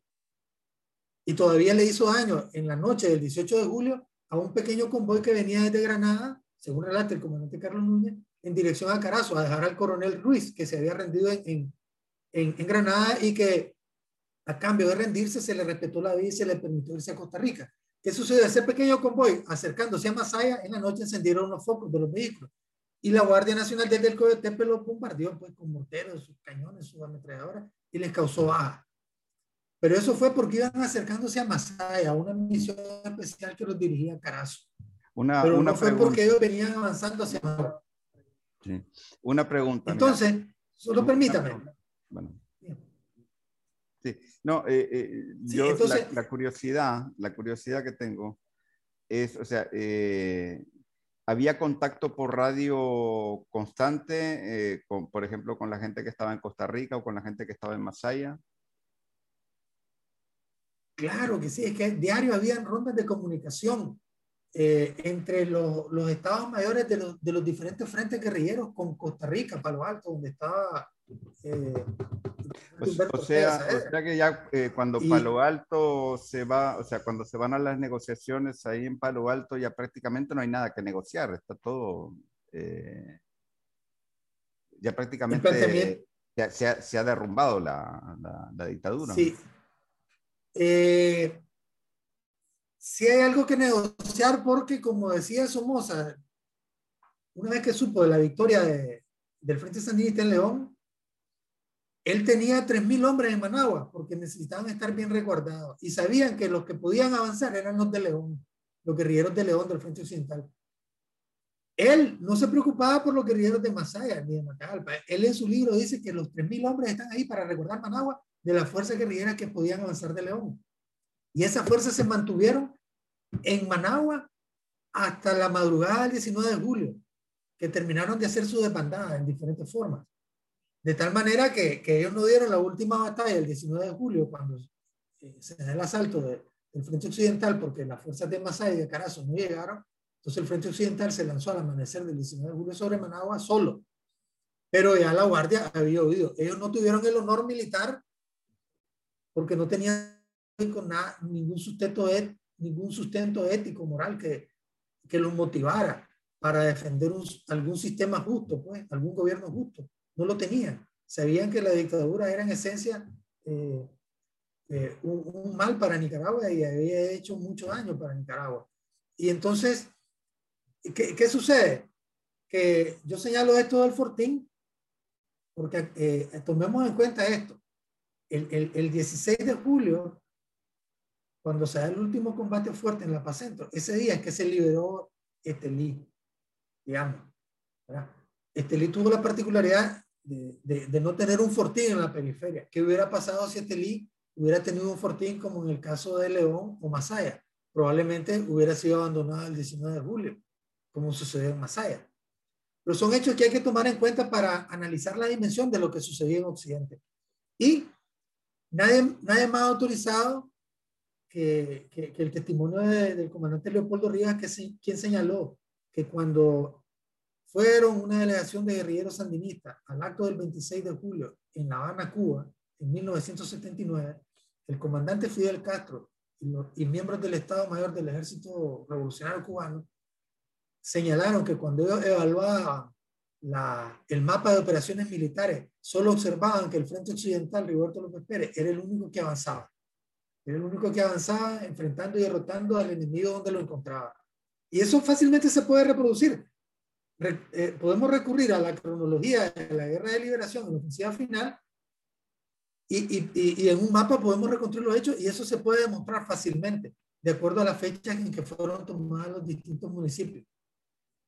De tal manera que amanece, bueno, se dan esas negociaciones entre Palo Alto y el Estado Mayor de la Guardia Nacional, las rondas de comunicación entre los Estados Mayores eran todos los días, por eso es extraño que, que nadie, ninguno de los grandes protagonistas, grandes dirigentes de los frentes guerrilleros, eh, haya señalado en sus testimonios qué importancia tuvo para ellos la liberación de León.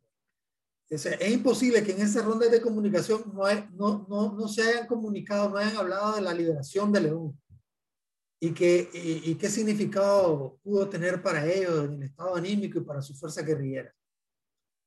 Entonces, ese avance desde León, del Frente Occidental hasta Managua, representa en esencia la insurrección urbana, digamos, la guerra de liberación llevada a las ciudades. Y en este proceso, en este proceso, a lo largo de muchas batallas, varias victorias, donde han caído varios compañeros, es importante notar que desde muy 9 de julio salen los compañeros del Frente Occidental sobre Managua, tienen una pequeña caramuza ahí, donde en un plantel de luz, hoy corresponde a Natel. y ¿Me escucha bien? ¿Me escucha bien? No lo escucho.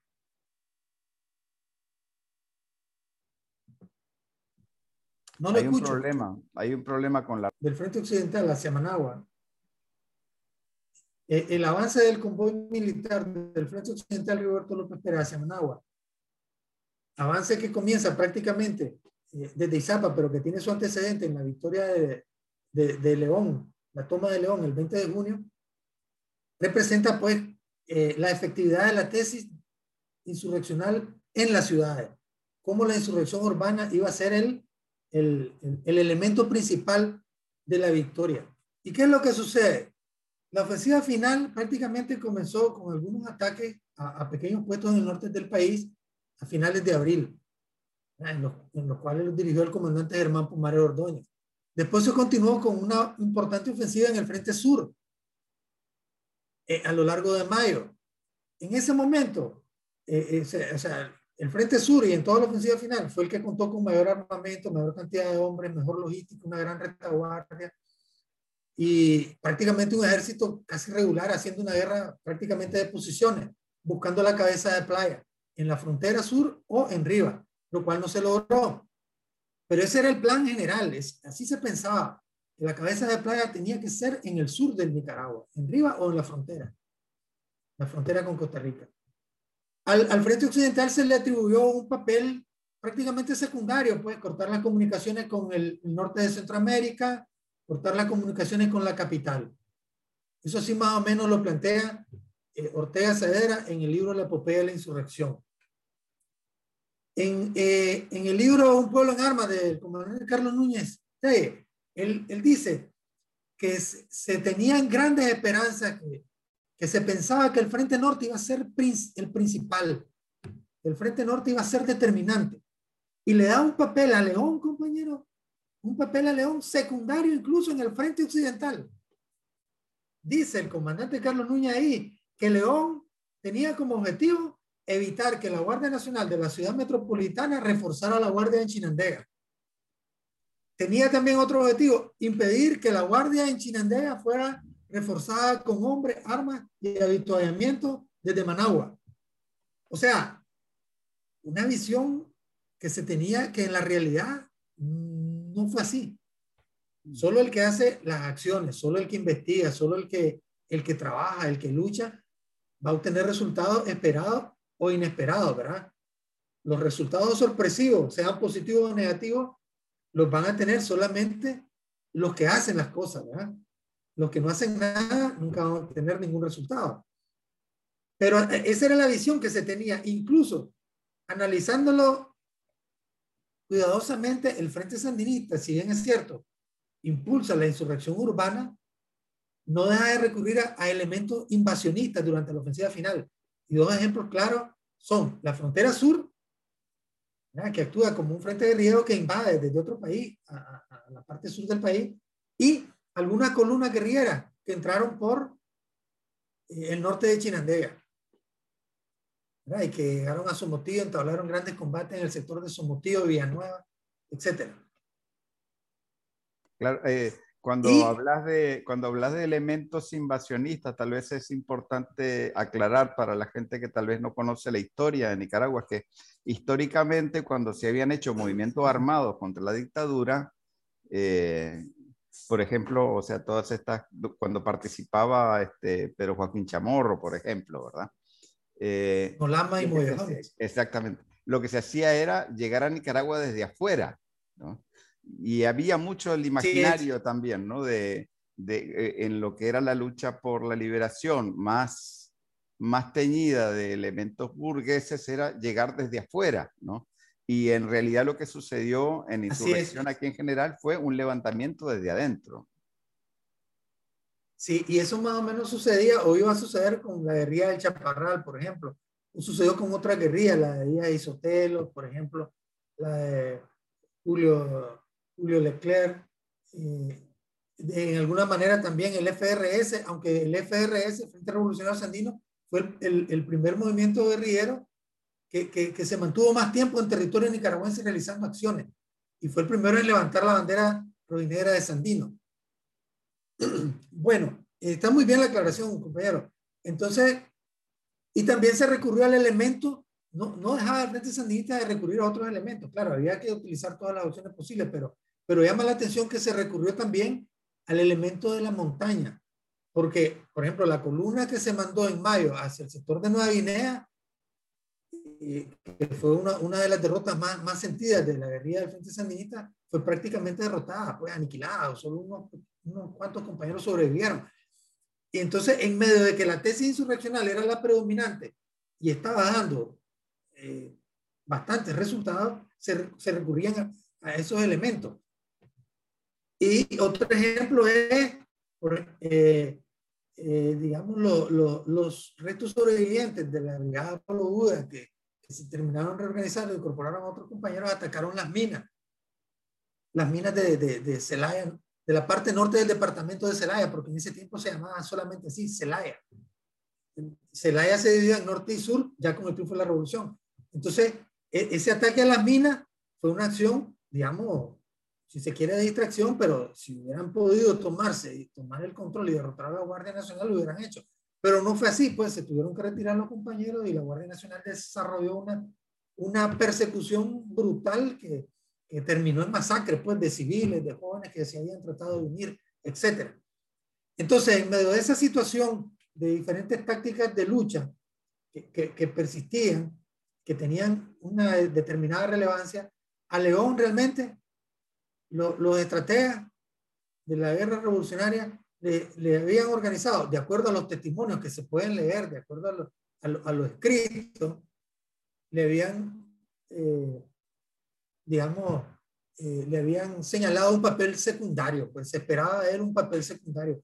Por eso es que sorprende la victoria el 20 de junio. Incluso el, el comandante guerrillero Raúl Venerio, en, en, en dos declaraciones distintas que hizo en medios de, eh, de comunicación, él señaló que, que ellos en el, en el, frente interno, como le llamaban, pero que realmente se llamaba Frente Central Camilo Ortega Severa, que incluía la capital y todo el departamento de Managua, ellos estaban, perdón, ellos estaban claros, perdón, que en Occidente, en Chinandega y León, se podía derrotar a la Guardia Nacional, decían ellos, porque habían, porque habían menos elementos de la Guardia Somocista. Y que ese frente occidental podía formar una especie de puente con el frente interno en Managua. Así lo dice claramente el comandante Raúl Venere, ahí están los escritos y lo citamos en el libro, la, la, toma del búnker de Somoza. Y entonces por eso es que en los planes iniciales que elaboraron con, con Cristian Pérez Leiva, el compañero asesinado con otro en, en, en en, mayo de 1979, en esos planes iniciales por eso se contemplaban los barrios occidentales como el escenario principal de la insurrección en Managua, la ofensiva final, por las características urbanísticas, usted sabe, eh, Monseñor Lescano, Linda Vista, La Brisa, y por la proximidad hacia una de las vías que pueden llevar a Occidente, pues, en este caso, pues a León. Por eso es que cuando se va a dar el repliegue de Managua Masaya a finales de junio, una semana después que la ciudad de León ya está liberada, se, se les plantea si no, si deben considerar replegarse hacia León, pero que al final decidieran ellos, pues, o Masaya o León, y al final decidieron Masaya. Y, lógicamente Masaya era más cerca y había más población, pues, y, resultó mejor, ¿verdad? Al final. Pero, pero todo esto refleja algún grado de subestimación de lo que podía pasar en León. ¿Me entienden? Y, la, realidad demostró otra cosa, pues, un resultado inesperado. La primera ciudad liberada es León y resultó ser la cabeza de playa, donde la Junta de Gobierno Revolucionario se llegó a instalar. Y este, este otro hecho importante, desde el 14 de julio llegaron a León el comandante Daniel Ortega Cedera y el comandante Tomás Borges. Mm. Desde el 14 de julio. Ellos fueron los primeros que llegaron.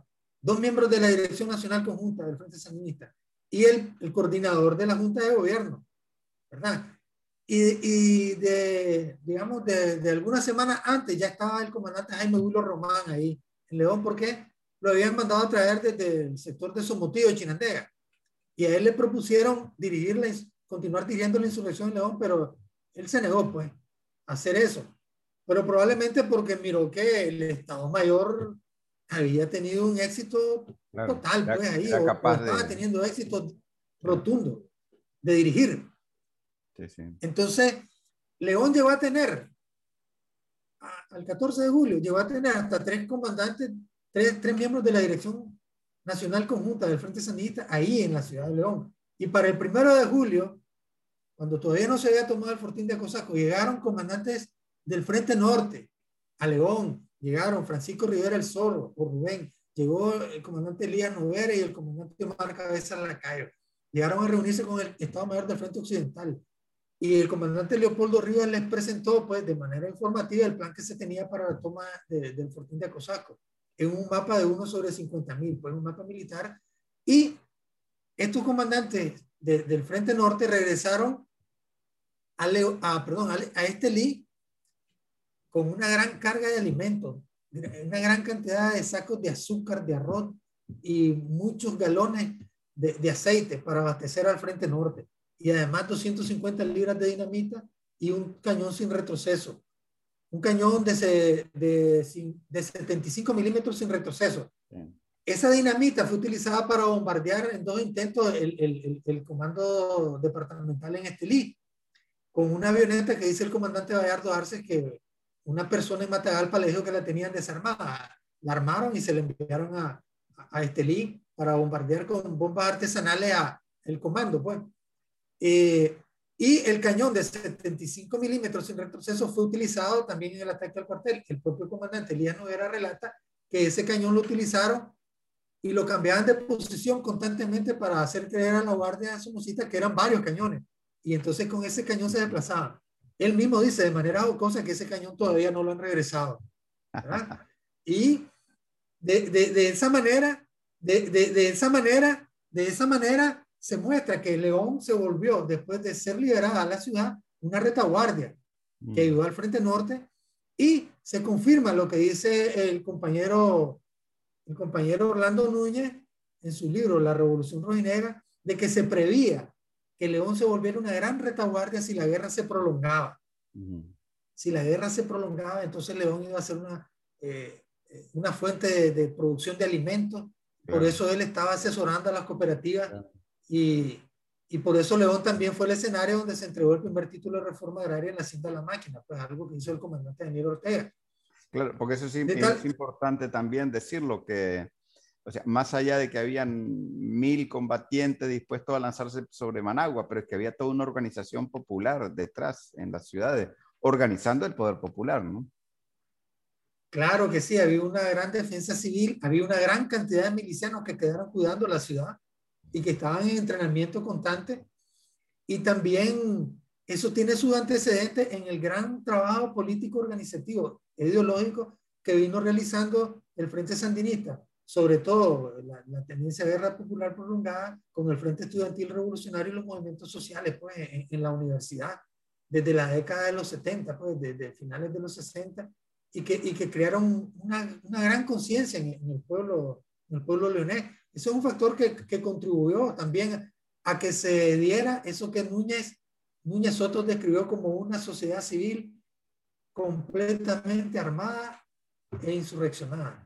Sí, él, él me dijo a mí que, él me dijo a mí que ese fue uno de los periodos más felices de toda su vida.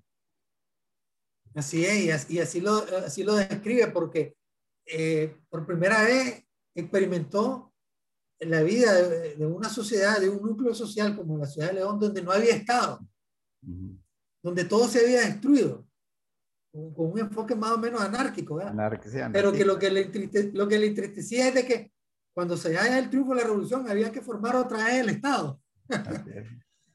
Entonces, eh, pero, pero eso, eso prácticamente él impulsó, uno de los precursores de las cooperativas agrícolas sandinistas ahí, en León, que alguien que iba a ser, pues, después ministro de Reforma Agraria, lo criticó fuertemente, pues, mientras se daba el, proceso de, de, creación de esas cooperativas que mostraban desde su inicio un éxito, pues, un éxito revolucionario, pero fue criticada, pues, en ese momento. Así lo dice él en su libro. Entonces, eh, llegamos al 18 de julio. El Frente Occidental está en, en, en Giluá, duermen en Giluá. La otra columna de unos 200 Hombre, está en Montelimar. Se, dan las negociaciones. Eh, Humberto Ortega negocia directamente con eh, Federico Mejía, el jefe de la Guardia Nacional que fue ascendido a general de brigada cuando Somoza se fue. Tomemos en cuenta que el, 15 de julio el dictador Somoza de Baile se reúne con su gabinete y su Estado Mayor y le plantea la posibilidad de renunciar, de que va a renunciar. Ya el 16 de julio, después de 17 días aproximadamente de dar su renuncia escrita a mano, se la pasa a su, a su asistente para que la transcriba a máquina. Ese 16 de julio, eh, Lawrence Pesulo, el embajador yankee, lo termina de presionar y le dice, a las 4 de la madrugada del 17 tenés que salir. Mm. Y entonces el 16 de julio, él le entrega pues a, a su familiar, eh, eh, Luis de Baile Palé, que era secretario, pues, coordinador o presidente del Partido Liberal Nacionalista, le entrega la renuncia para que la presente al Congreso y eso se presenta en, en la noche del 16 de julio. Y posteriormente se da el nombramiento desde el títere, pues, Urcuyo Maleaño, Maleaño que según Ramírez, en, en, en Adiós Muchacho era más conocido por gallero que por otra cosa. ¿verdad? Además de ser allegado a la familia Somoza. Y entonces, y Fidel Castro le llamó un tal Maleaño, un tal Urcuyo Maleaño, y así se quedó bautizado. Pues. Ese fue el que asumió la, el, el, poder, pues, una vez que Somoza Baile se fue. Resulta que, que en ese momento prácticamente solo hay tres ciudades en poder de la Guardia Nacional. La primera, Managua, la capital. La segunda, Chinandega, que la Guardia Nacional con fuerzas del Condeca la mantuvo en su, bajo su control hasta el amanecer, hasta la madrugada del 19 de julio, cuando decidieron huir y quemaron el cuartel departamental con todos los prisioneros sandinistas adentro. Mm. Ellos fueron quemados vivos. Un crimen de lesa humanidad, ¿verdad? Al estilo golpista. Al estilo golpista. Al estilo golpista 2018. Y la ciudad de Rivas. De Rivas, donde Diroy Méndez, Ezequiel, hizo una gran, un gran trabajo, una, gran lucha guerrillera eh, para contener o distraer a la, y tratar de cortar el abastecimiento por, por, la carretera. Pero a pesar de eso, la Guardia Nacional tuvo el control de las principales áreas de la ciudad y salieron prácticamente desfilando en la mañana del 19 de julio buscando San Juan del Sur, huyendo. Dirigida por, por uno de los connotados eh, altos oficiales y, asesinos pues, de Franklin Montenegro, que, que salió viendo también por San Juan del Sur, como salieron viendo las fuerzas de la Guardia Nacional desde el Frente Sur hacia San Juan del Sur. Entonces, ese es el contexto. Franklin Montenegro es capturado en, Puerto Somoza porque a su barcaza se le, acabó, se le acabó el combustible y él es capturado con otros elementos ahí en Puerto Somoza. Él cree que, lo que los militares que están ahí son guardias nacionales porque ellos eh, ya están vestidos con trajes militares de, de la EBI, etcétera, están bien armados y que eran los guerrilleros sandinistas que habían quedado resguardando el puerto, puerto Somoza. Ahí lo capturan con una gran cantidad de, de, de, dólares y Córdoba y que eran parte, dicen, de, la última planilla de sus soldados. Así fue capturado Franklin Montenegro. Creo que le decían, su seudónimo era Sagitario. En cambio, por San Juan del Sur terminaron muriendo entre el 18 y el 19 de julio las fuerzas del Frente Sur. Pero antes, quien dirigía las fuerzas de la Guardia Nacional del Frente Sur, eh, el que le decían comandante Bravo, se había ido hasta El Salvador en helicóptero a coordinar lo que ellos le llamaban, en lenguaje técnico, una retirada anfibia. O sea, a la desbandada tras la derrota. Ese era el contexto ya para el 18 de julio. Ese plan B o retirada anfibia, el, eh, ese alto oficial de la EBI, le decían comandante Bravo, eh, lo ejecuta inmediatamente en las primeras horas de la mañana que se va a Somoza, ¿verdad? el 17 de julio. Ese es el contexto pues, en que, en que, en que se encuentra. Por parte del Frente Norte, habíamos dicho que el ICE libera el 16 de julio, ¿verdad? Eh, mandaron fuerza. Ellos ya habían tomado pues Condea, San Isidro, la Trinidad, mandaron fuerza hacia, hacia hacia Matagalpa, eh, comandada por el, por compañero Eliano era, y esa fuerza, el 18 de julio, se dirigieron a Boaco. En Boaco, hacía ya un tiempo considerable, habían huido los pocos guardias que estaban ahí. Así que en Boaco, el Frente Norte no combatió, según el testimonio del comandante Eliano, era en las memorias de, memorias de lucha sandinista. En Boaco instalaron el gobierno municipal y, el 18 de julio es tomada Granada, se rinde la Guardia Nacional ahí. y al amanecer del 19 de julio, las fuerzas del Frente Norte que están en Boaco se dirigen hacia Managua.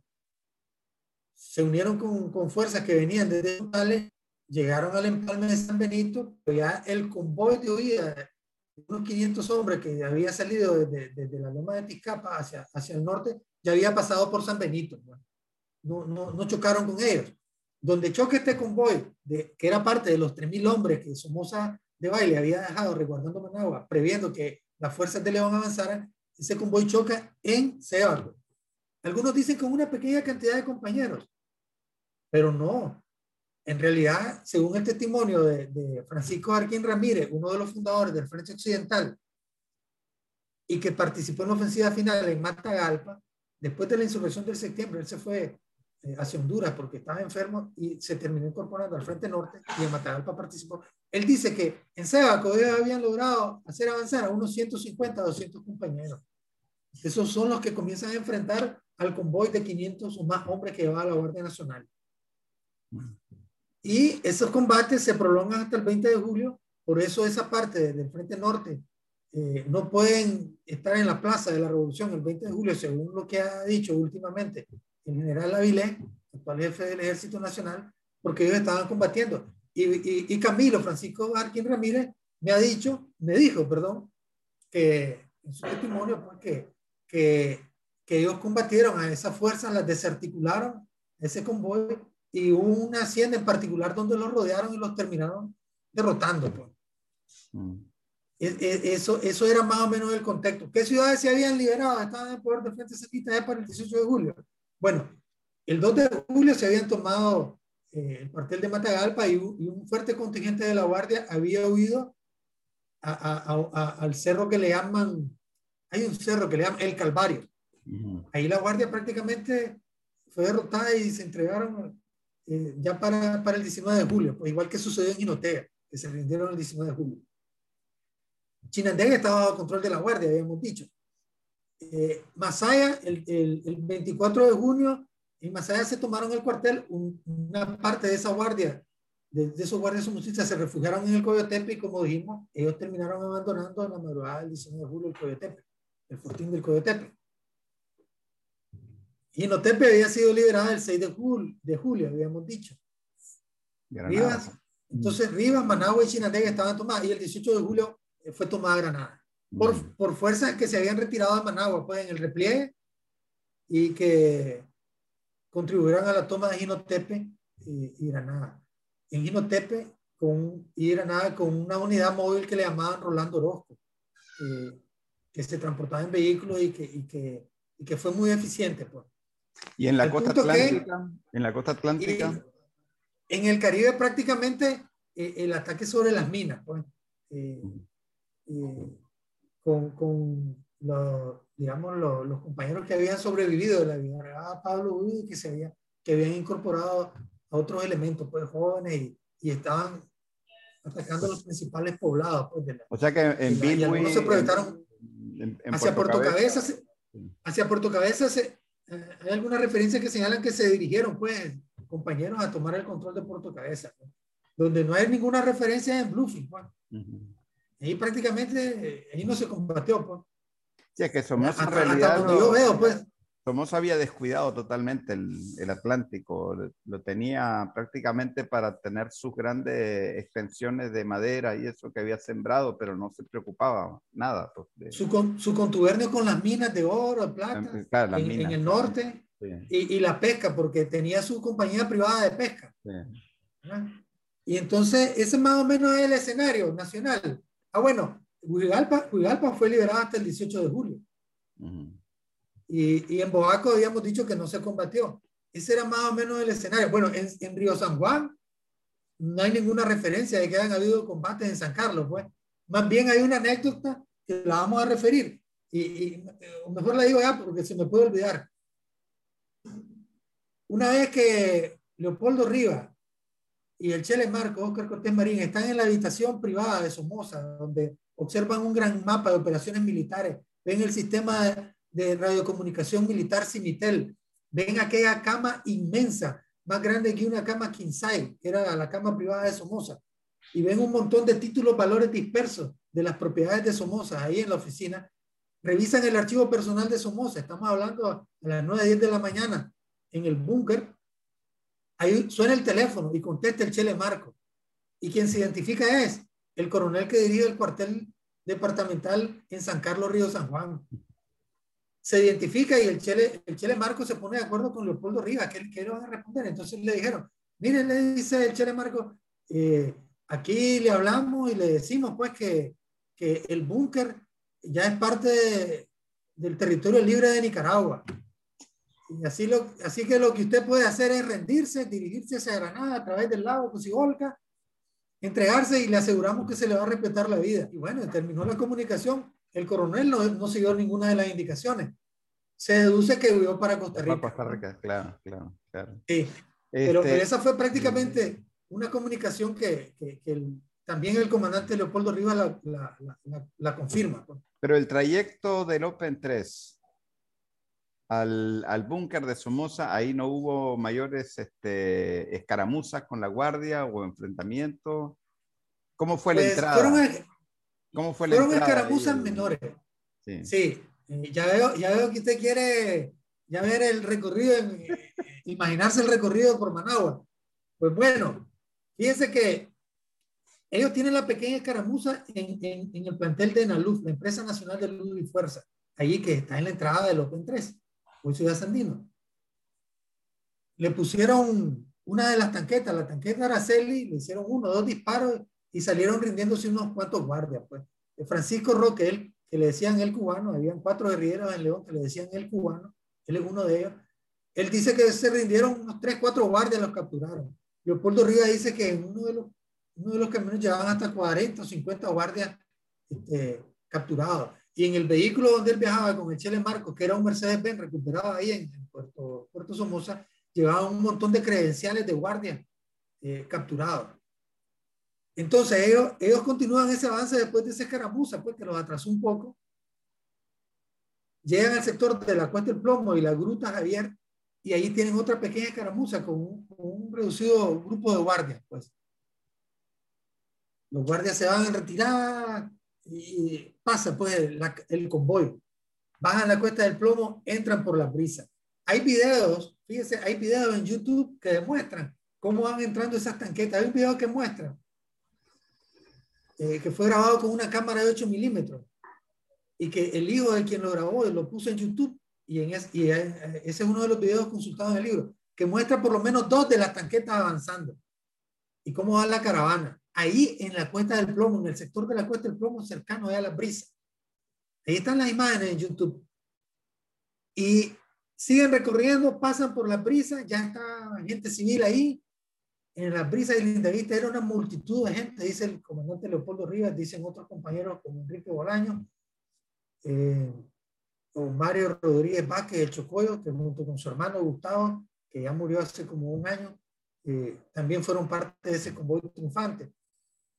Ahí en esa calle de la brisa y Lindavista era una multitud de gente que no los dejaba avanzar, que les pedían tiros, municiones como trofeos de guerra y los guerrilleros le regalaban algunas balas. Y Leopoldo Rivas, Leopoldo Rivas dice que se desgastaba gritándoles, no, no regalen las balas que las van a utilizar en el último combate en el búnker. Y hubo un momento que en una de las calles de Lindavista, eh, un, un, un, periodista, Pedro Montalbán de Radio Mundial, entrevistó a Leopoldo Rivas y la transmisión, la transmisión salió en vivo en Radio Mundial. Y probablemente eso haya alertado aún más a la Guardia Somocista y al escuchar eso, por dónde estaban, etcétera, eh, seguramente aceleraron su, su, su, desbandada. Su desbandada hacia el aeropuerto, hacia la Cruz Roja, hacia embajada, hacia barrio, vestidos de civil, desarmados, etcétera. Entonces, llegan a Lindavista, siguen siguen avanzando de frente, el, grueso del convoy, avanzan ahí sobre la dupla norte hasta donde es el Ministerio del Trabajo actualmente, giran hacia el, hacia el sur, o sea, hacia la derecha, buscando la Casa del Obrero, hoy la Central Sandinista de Trabajadores, pasan, ¿verdad?, por el sector este del, del Estadio Nacional, donde está la estatua del, del fundador de la dinastía eh, somocista, Anastasio Somoza García, hay guerrilleros que le disparan a esa estatua, ellos siguen avanzando no se detienen para derribarla porque ellos van a paso doble prácticamente, dice el comandante Leopoldo Rivas, porque había un riesgo inminente de intervención de las fuerzas de, de ejércitos centroamericanos del Condeca o de las mismas tropas yanquis para impedir el triunfo de los guerrilleros sandinistas. Había esa amenaza, pues. Hasta, el último, hasta el último momento existió. De hecho, en, en Costa Rica hubo tropas norteamericanas que, que, que establecieron una estación radial de espionaje durante, durante la ofensiva final. Y, y, por eso iban apresurados. De tal manera que cuando el convoy del Frente Occidental pasa por el Estado Nacional de Béisbol y, la Casa del Obrero, EST, gira sobre la calle Colón.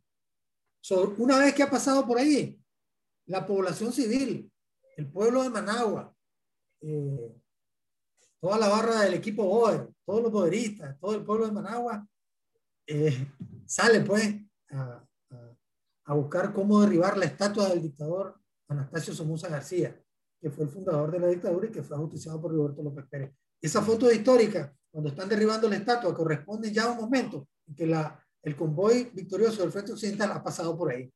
Mm. Van por la calle Colón y llegan hasta el sector donde ahora es la rotonda Hugo Chávez, en, una calle, en, en, una esquina donde quedaba el club de clase, club de clases de la, de la Guardia Nacional. Entonces ahí relata el comandante Leopoldo Rivas que se baja del vehículo con el Chele Marco y organizan la maniobra de envolvimiento de todo el complejo de la Loma de Tizcapa y el búnker de Somoza en tres columnas. Una por la izquierda que va a envolver la loma, ¿ah? Va en dirección entonces este.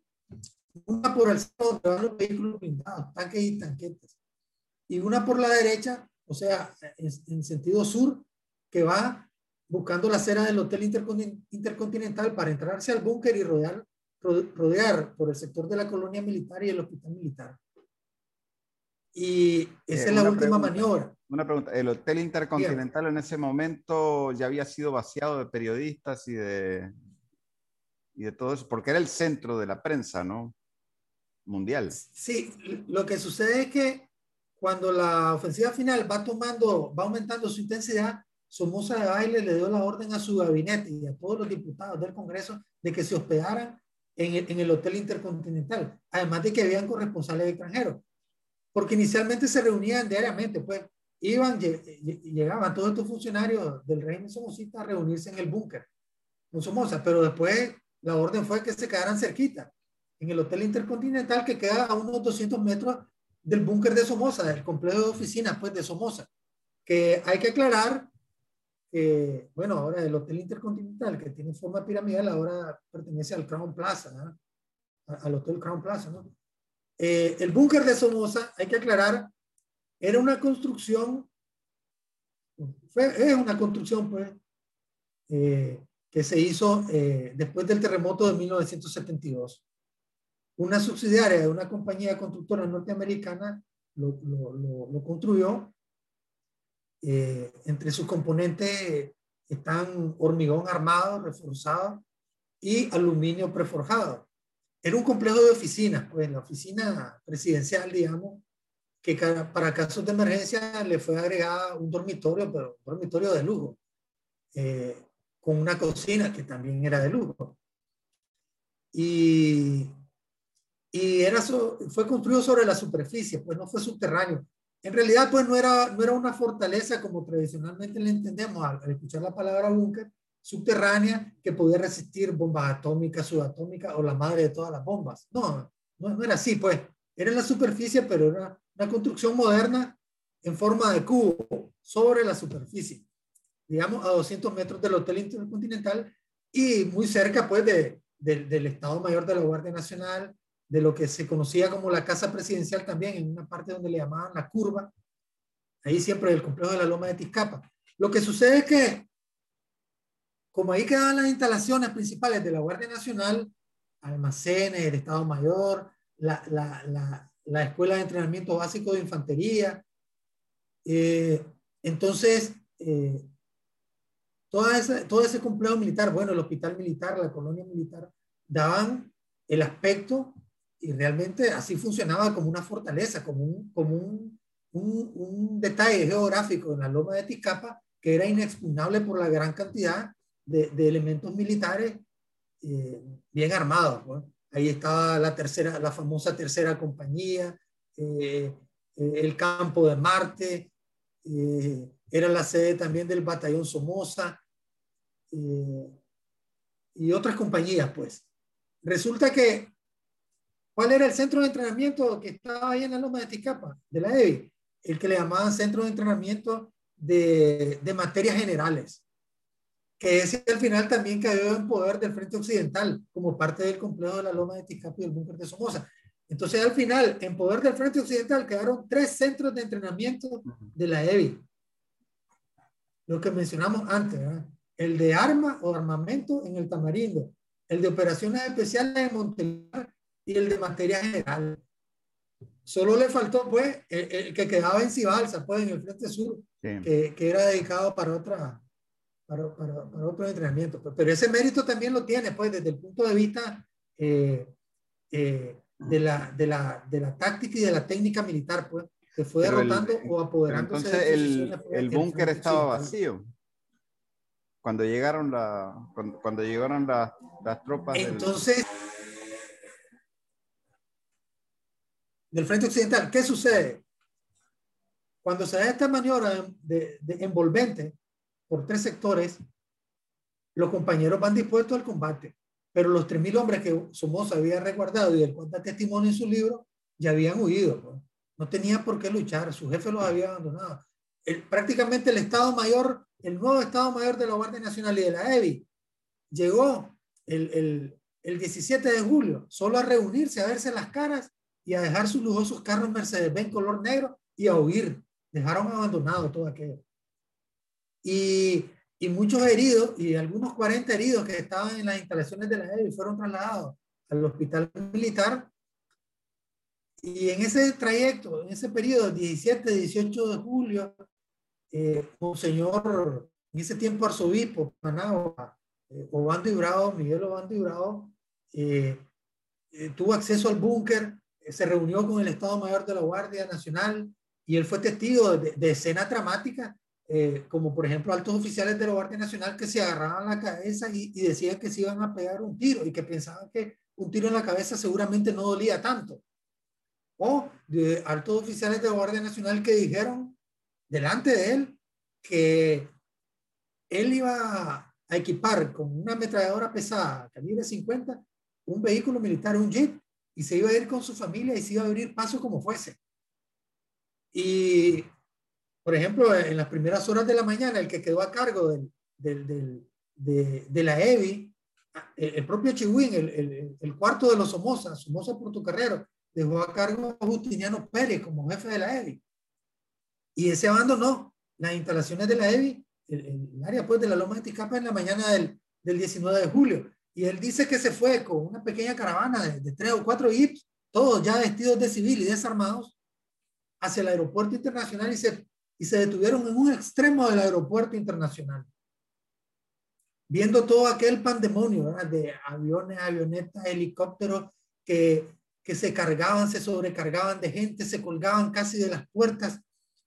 Y aquel desorden, ¿verdad? aquella desbandada temerosa huyendo en cualquier nave que, que arrancara. Incluso, eh, ya para el anochecer del 18 de julio, dice Justiniano Pérez que un, un oficial ha pedido Smith, después de hablar con Urcullo Maliaño, que abandonó el país el 18 de julio, dirigiéndose a Guatemala porque el dictador Romeo Luca de Guatemala le mandó un avión para rescatarlo y se fue a Guatemala el 18 de julio. Entonces, el, último intento que ellos hacen por salvar a la Guardia Nacional, dice eh, Justiniano Pérez Sala, es que este oficial Smith se va en un helicóptero a Honduras a tratar de organizar, eh, a tratar de conseguir apoyo para el contingente que huyó hacia, hacia el norte, que, que chocó en Sébaco.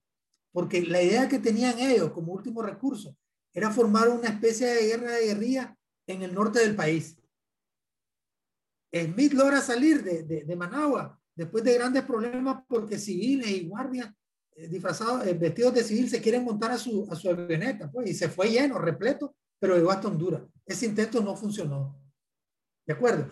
En cambio, Justiniano Pérez, fíjense bien, el jefe de la EI, el último jefe de la EI, en el aeropuerto internacional, con una pequeña unidad, él le llama la última unidad de la Guardia Nacional que se desactivó. Estaban de civil en el aeropuerto solo viendo aquel desorden. Y fueron testigos también, dice, de cómo se formó una gran caravana de vehículos civiles llenos de gente vestidos de civil que se dirigió hacia el norte, hacia Tipitapa. Eso seguramente iban buscando salir a Honduras o irse a otras, otras ciudades del norte del país. Una gran caravana se formó hasta que un momento en que comenzaron a escuchar los disparos muy cerca del aeropuerto. En ese momento, él dio la orden de sálvese quien pueda y se, y se fue con ayuda de algunos familiares a meterse a la embajada de Guatemala.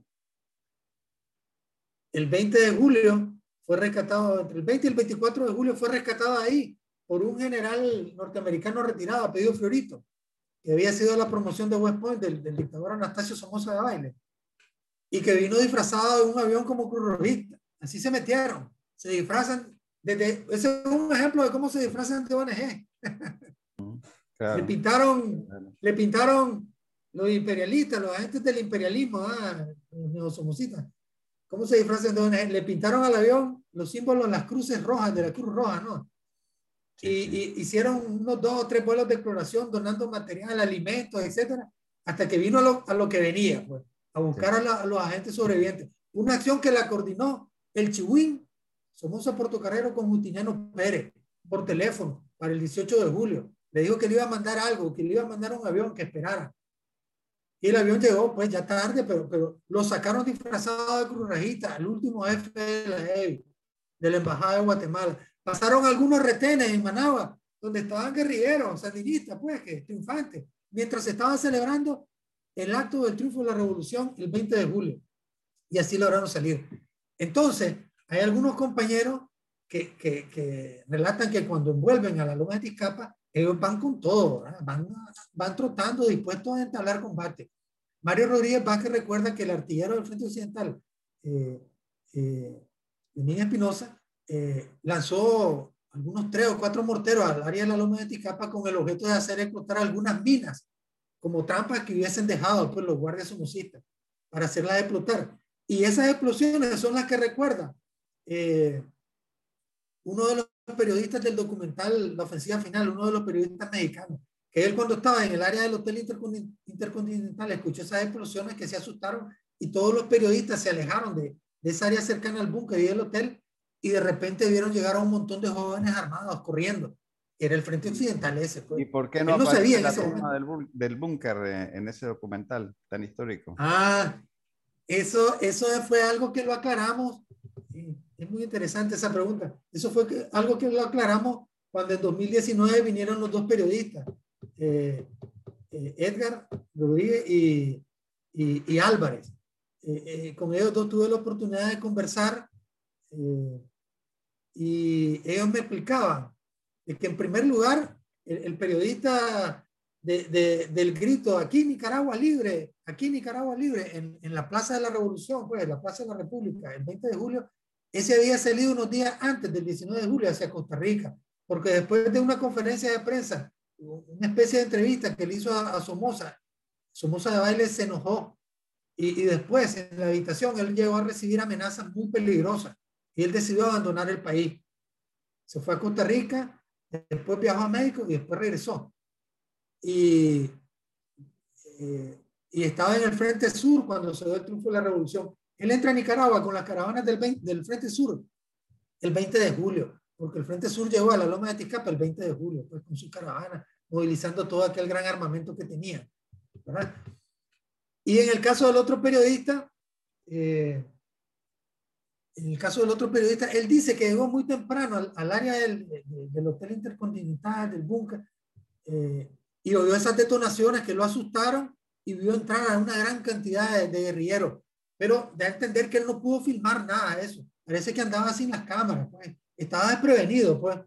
Por eso él no filma nada. Pero hay periodistas norteamericanos de la NBC News que, que, que lograron filmar y eso son parte de los videos que hemos consultado, recopilado, los hemos descargado de internet, están en internet, en YouTube y que muestran la llegada de los guerrilleros del Frente Occidental Roberto López Pérez. Ese uno, por ejemplo, que está publicado en un, en un video que se llama Valor o Coraje de la Oscuridad, eh, que, lo, que lo patrocinó la Universidad de Winnipeg. Eh, Winnipeg.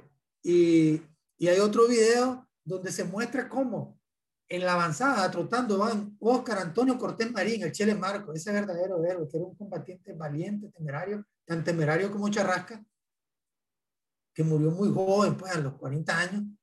Y, y, y a la par de él, aunque primeramente en el video aparece Noel Antonio Murillo Toruño, el comandante cero del Frente Occidental, aparecen trotando los dos armados con fusil Galil. Eh, murió Toruño con un fusil Galil convencional y, y, el Chele Marcos con un fusil Galil tipo SAR más corto de asalto. Y, y, y ellos aparecen trotando ahí y se escucha, se escucha claramente cuando el Chele Marcos le dice a los demás compañeros y le hace seña con la mano derecha. En abanico le grita, en abanico le grita. O sea, para mantener el sentido envolvente de la maniobra final, ya en las instalaciones.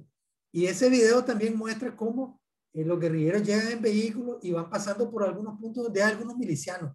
Porque eso señala el, comandante Leopoldo Rivas. En las calles adyacentes, cercanas a la loma de Ticapa, habían algunos grupos de milicianos que habían, o gente que había agarrado armas, pues, pero que, no se decidían a, entrar porque generaba, generaba cierto temor, ¿no? Entrar a la instalación principal, al centro del poder, al corazón, al corazón de, eh, de, del poder económico, del poder económico, político y militar, pues, del poder militar y político, pues, y de las decisiones económicas en Nicaragua, pues, eh, daba cierto temor. Así que cuando el, el Frente Occidental entra, los 3.000 hombres de Somoza ya no están, no dieron la última batalla con el honor militar que, que, que se esperaba, huyen porque en la madrugada del 19 de julio se logró la, la rendición. ¿Qué pasó? El, el, el, el general de brigada, Federico Mejía, en las conversaciones con, con comandante Humberto Ortega en ese momento quiere imponer un, un, cese al fuego bilateral y en cambio el Frente Sandinista le dice, no, es rendición, porque nosotros vamos avanzando, estamos indetenibles, tenemos controlada la mayoría de las ciudades y vamos a envolver Managua. no se quiere un derramamiento de sangre, no se quiere que mueran más soldados ni civiles. Y, y, y, y aquí lo, que, lo único que queda es la rendición porque ustedes rompieron los acuerdos. Así que los soldados de la Guardia Nacional ya no se pueden incorporar al nuevo ejército que se forma. Entonces, lo que cae es la rendición. Entonces, el general Federico Mejía no quiso, no quiso eh, eh, dar la señal o la orden de rendición a los restos de la Guardia Nacional, sino que le pasó la pelota, como decimos en Nicaragua, a Fulgencio Larguespada, un coronel. Y ese es el que termina copiando literalmente lo que le dictaron desde Palo Alto para la rendición y transmite a la Guardia Nacional por su sistema de comunicaciones radial el, el, la orden de rendición, pues, para que eh, no siguieran combatiendo, sacaran eh, banderas blancas y, y, se rindieran o buscaran, pues, de refugio. Pues. Y más o menos ese es el contexto de, de, de la toma del búnker. Eh, por ejemplo, el compañero Francisco Roque señala que en su escuadra iban dos compañeros, uno que le decían Floripón y otro que le decían el pequeño Juan, algo así como el, como pequeño Juan de, de Robin Hood, de, Robin Hood, el pequeño Juan. Yo me imagino que era un compañero también bastante grande. Entonces, cada uno de esos compañeros llevaba una ametralladora 50 y esa la emplazaron en el momento que iban haciendo la maniobra envolvente. Ellos iban en, disposición de combate, pero después se dieron cuenta que, que no había guardia. Eh, hay un, una parte de uno de los videos que muestra a los hermanos Rodríguez Vázquez Mario y Gustavo, conocidos como los Chocoes, originarios de Soteaba, que pasan con, con Betín, uno que le decían Betín, pasan enfrente del búnker y ahí están los periodistas extranjeros. Otras imágenes muestran cómo los periodistas extranjeros les van tomando fotos, los van filmando. Y, y hay un momento en que Mario Rodríguez Vázquez le pregunta a los periodistas extranjeros, ¿hay guardia? ¿Dónde está la guardia? No, no hay, le dice, se logra escuchar, no, no hay. Y, y también hay unas imágenes de alguna poca gente que está saqueando eh, las instalaciones militares ahí, llevándose mochilas, corriendo, y en una de ellas está Leopoldo Rivas conversando con un periodista extranjero y, está portando un fusilaca, fusilaca, un AKM que no estaba por casualidad pues en su hombro, sino que fue producto de, de tres fusiles AKM que el propio comandante de la Revolución Cubana, Fidel Castro, envió hacia León, al frente occidental, para, como reconocimiento a los mandos del Estado Mayor que habían, que habían hecho, que habían logrado tantas victorias militares en sentido anterógrado, avanzando, es decir, hacia adelante, derrotando, enfrentando, derrotando y prácticamente aniquilando a las fuerzas de la Guardia Nacional. Entonces, esa AKM la portaba entre otros Leopoldo Rivas, eh, Dora Tey, no me acuerdo quién es el otro, no, no me acuerdo si, si, si Leticia Herrera. Eh, y, más o menos ese es el contexto. Eh, ahí se ven las covachas de la tercera compañía donde está el eh, comandante Leopoldo Rivas. En el caso de Mario Rodríguez Vázquez, él dice que él fue asignado a cuidar los portones que están por donde ahora es la, la Fuerza Naval. Y la orden era que no entrara nadie. En el caso de José Tomás Quintero, que era prácticamente el lugarteniente del Chile Marco, él dice que cuando el periodista Alan Reininger, de origen israelí norteamericano, lo va a entrevistar, él ve eso y él está debajo de un árbol y ve que el Chile Marcos va hablando con el, con el periodista en inglés. Y en ese momento es cuando el Chile Marcos está dando las órdenes de ubicación de los compañeros del Frente Occidental para resguardar toda la loma de Tizcapa. Y en ese momento, pues, solo el Frente Occidental está ahí. Eso lo corroboran periodistas como eh, Melvin Wallace y, y Guillermo Cortés, que en ese tiempo eran, trabajaban en el diario El Pueblo un diario identificado con una tendencia izquierdista eh, eh, este, radical, pues, ¿verdad? Y, y, entonces ellos dicen que llegaron ahí al, búnker de Somoza, solo encontraron a las fuerzas del Frente Occidental y que el propio comandante Leopoldo Rivas les dio un paseo como un tour por las oficinas del búnker y le mostraron pues todo lo que, lo, lo que había ahí. El mismo eh, Cortés Domínguez dice que él se permitió romper un retrato al óleo de Somoza. Él escribió, pues, en su libro de León al Búnker que, que, eso lo consideró, pues, ya en 2003 ya lo consideraba un arrebato juvenil, haber roto un retrato al óleo de Somoza. Y también se, se tomó, sin permiso de, Leopoldo Rivas, alguna, alguna libretita, pequeña, pequeños stickers, le decimos ahora, ¿no?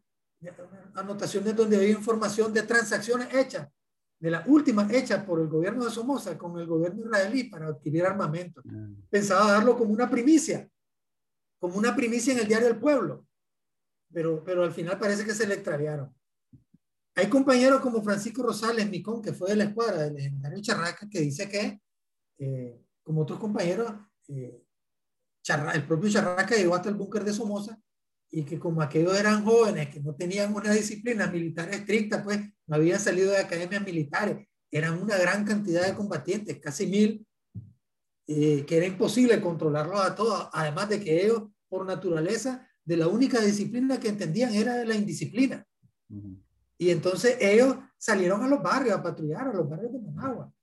Algunos de ellos a buscar hasta, hasta orejas, sapos o colaboradores del gobierno somocista, y no los encontraban. Eh, otros se fueron hasta, hasta, el, hasta el aeropuerto, dice, ahí no encontraron nada, solo vieron a gente civil, seguramente mm. eh, guardias somocistas vestidos de civil. Y, y, en el diario El Pueblo publicaron una fotografía donde se está entrevistando a, a, un niño que se llamaba Francisco Zavala, que era conocido como el Pony, que estaba en el aeropuerto.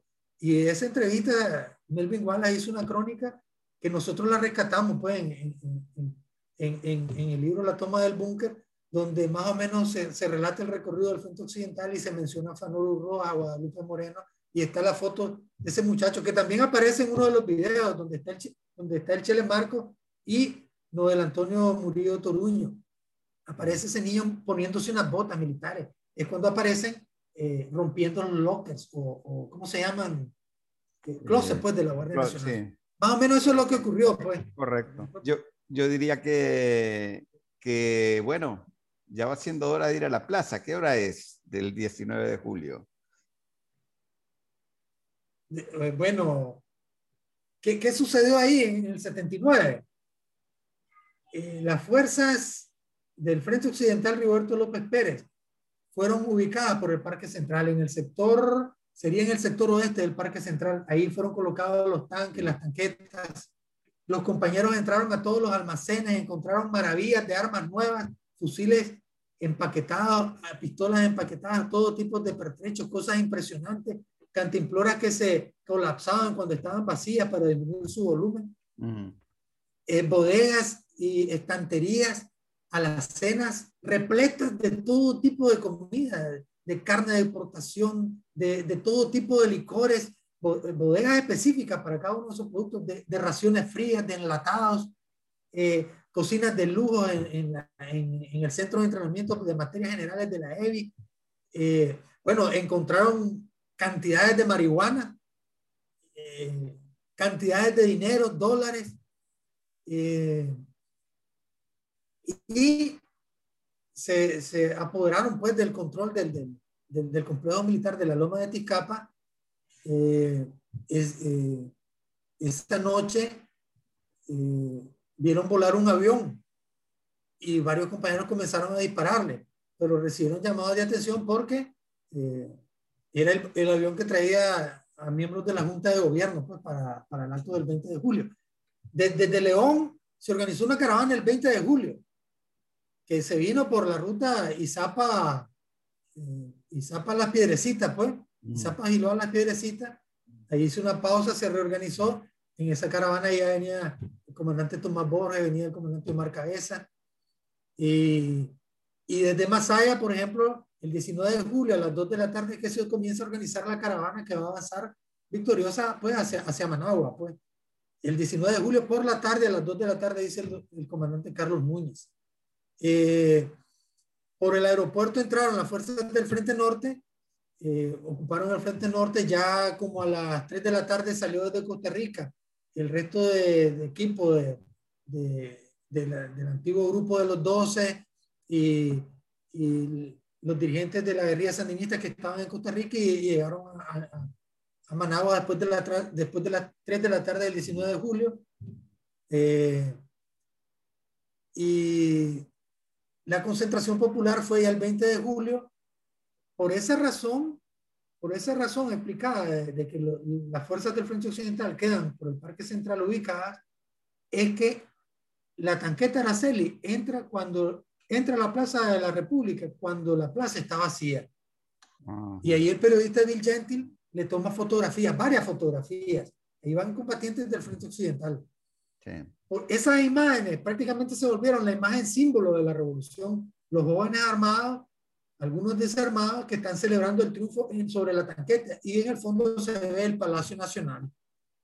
Esa, esa fotografía fue, fue publicada en distintos periódicos, entre ellos uno, uno de México.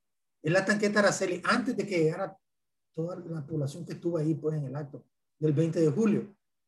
El 20 de julio, eh, Humberto Ortega le da la orden al comandante Leopoldo Rivas de, asegurarse de que haya suficiente eh, combustible para avión en la refinería y que fuese a confirmar eso. Entonces, Leopoldo Rivas se va con el Chile Marco en, el carro Mercedes-Benz donde andan los credenciales de, de los guardias capturados confirman ese hecho y regresan. Y cuando regresan ahí por el sumen los detienen unos milicianos de Managua y los acusan de que son guardias por la vestimenta que andan, los tipos de armas que andan y los credenciales que van en el carro.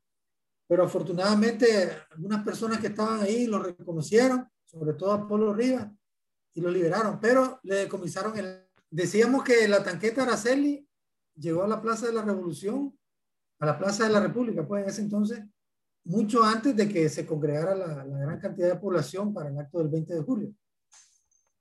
Y que esa fotografía tomada por Bill Gentry se, se conformaron como la, llegó a representar la imagen prácticamente de la revolución triunfante. Y por otro lado, para el 20 de julio, eh, llegó el Frente Sur, ahí a la loma de Ticapa, y ese 20 de julio, el comandante Leopoldo Rivas y Chele Marcos confirmaron que había combustible en la refinería, combustible para aviones, aviones que tenían que regresar a Costa Rica porque habían salido allá pues trayendo a los dirigentes revolucionarios. Pero que cuando Leopoldo Rivas y Chele Marcos regresan por el SUME, fueron detenidos por milicianos que, que creían que eran guardias sumucistas. Y a Leopoldo Rivas le decomisaron su fusil AKM que le había mandado Fidel Castro como reconocimiento. Afortunadamente, el hijo de un boxeador ha pedido, que se llamaba, que era pedido Prado, e, este señor era médico, eh, reconoció a Leopoldo Rivas e intercedió por él y le explicó a los milicianos, y les dijo que no, pues que no eran, que, que no eran guardias somocistas. Entonces los dejaron ir. Ellos con la vestimenta militar que llevaban, con el vehículo Mercedes-Benz negro en que andaban, y con el, con el arma extraña, que era AKM, era desconocida en Nicaragua, y con un montón de credenciales, de carnet de, la Guardia Nacional, de los prisioneros que, que llevaban o que habían llevado a Managua, entonces eran sospechosos. Y cuando ya se comenzó a formar la, la, policía sandinista, pues que se llamó así inicialmente, hoy Policía Nacional, el comandante René Vivas le regresó el fusil AKM al compañero Leopoldo Rivas, pero sin un tiro. Los milicianos los habían disparado. Y ese tipo de incidentes se daban.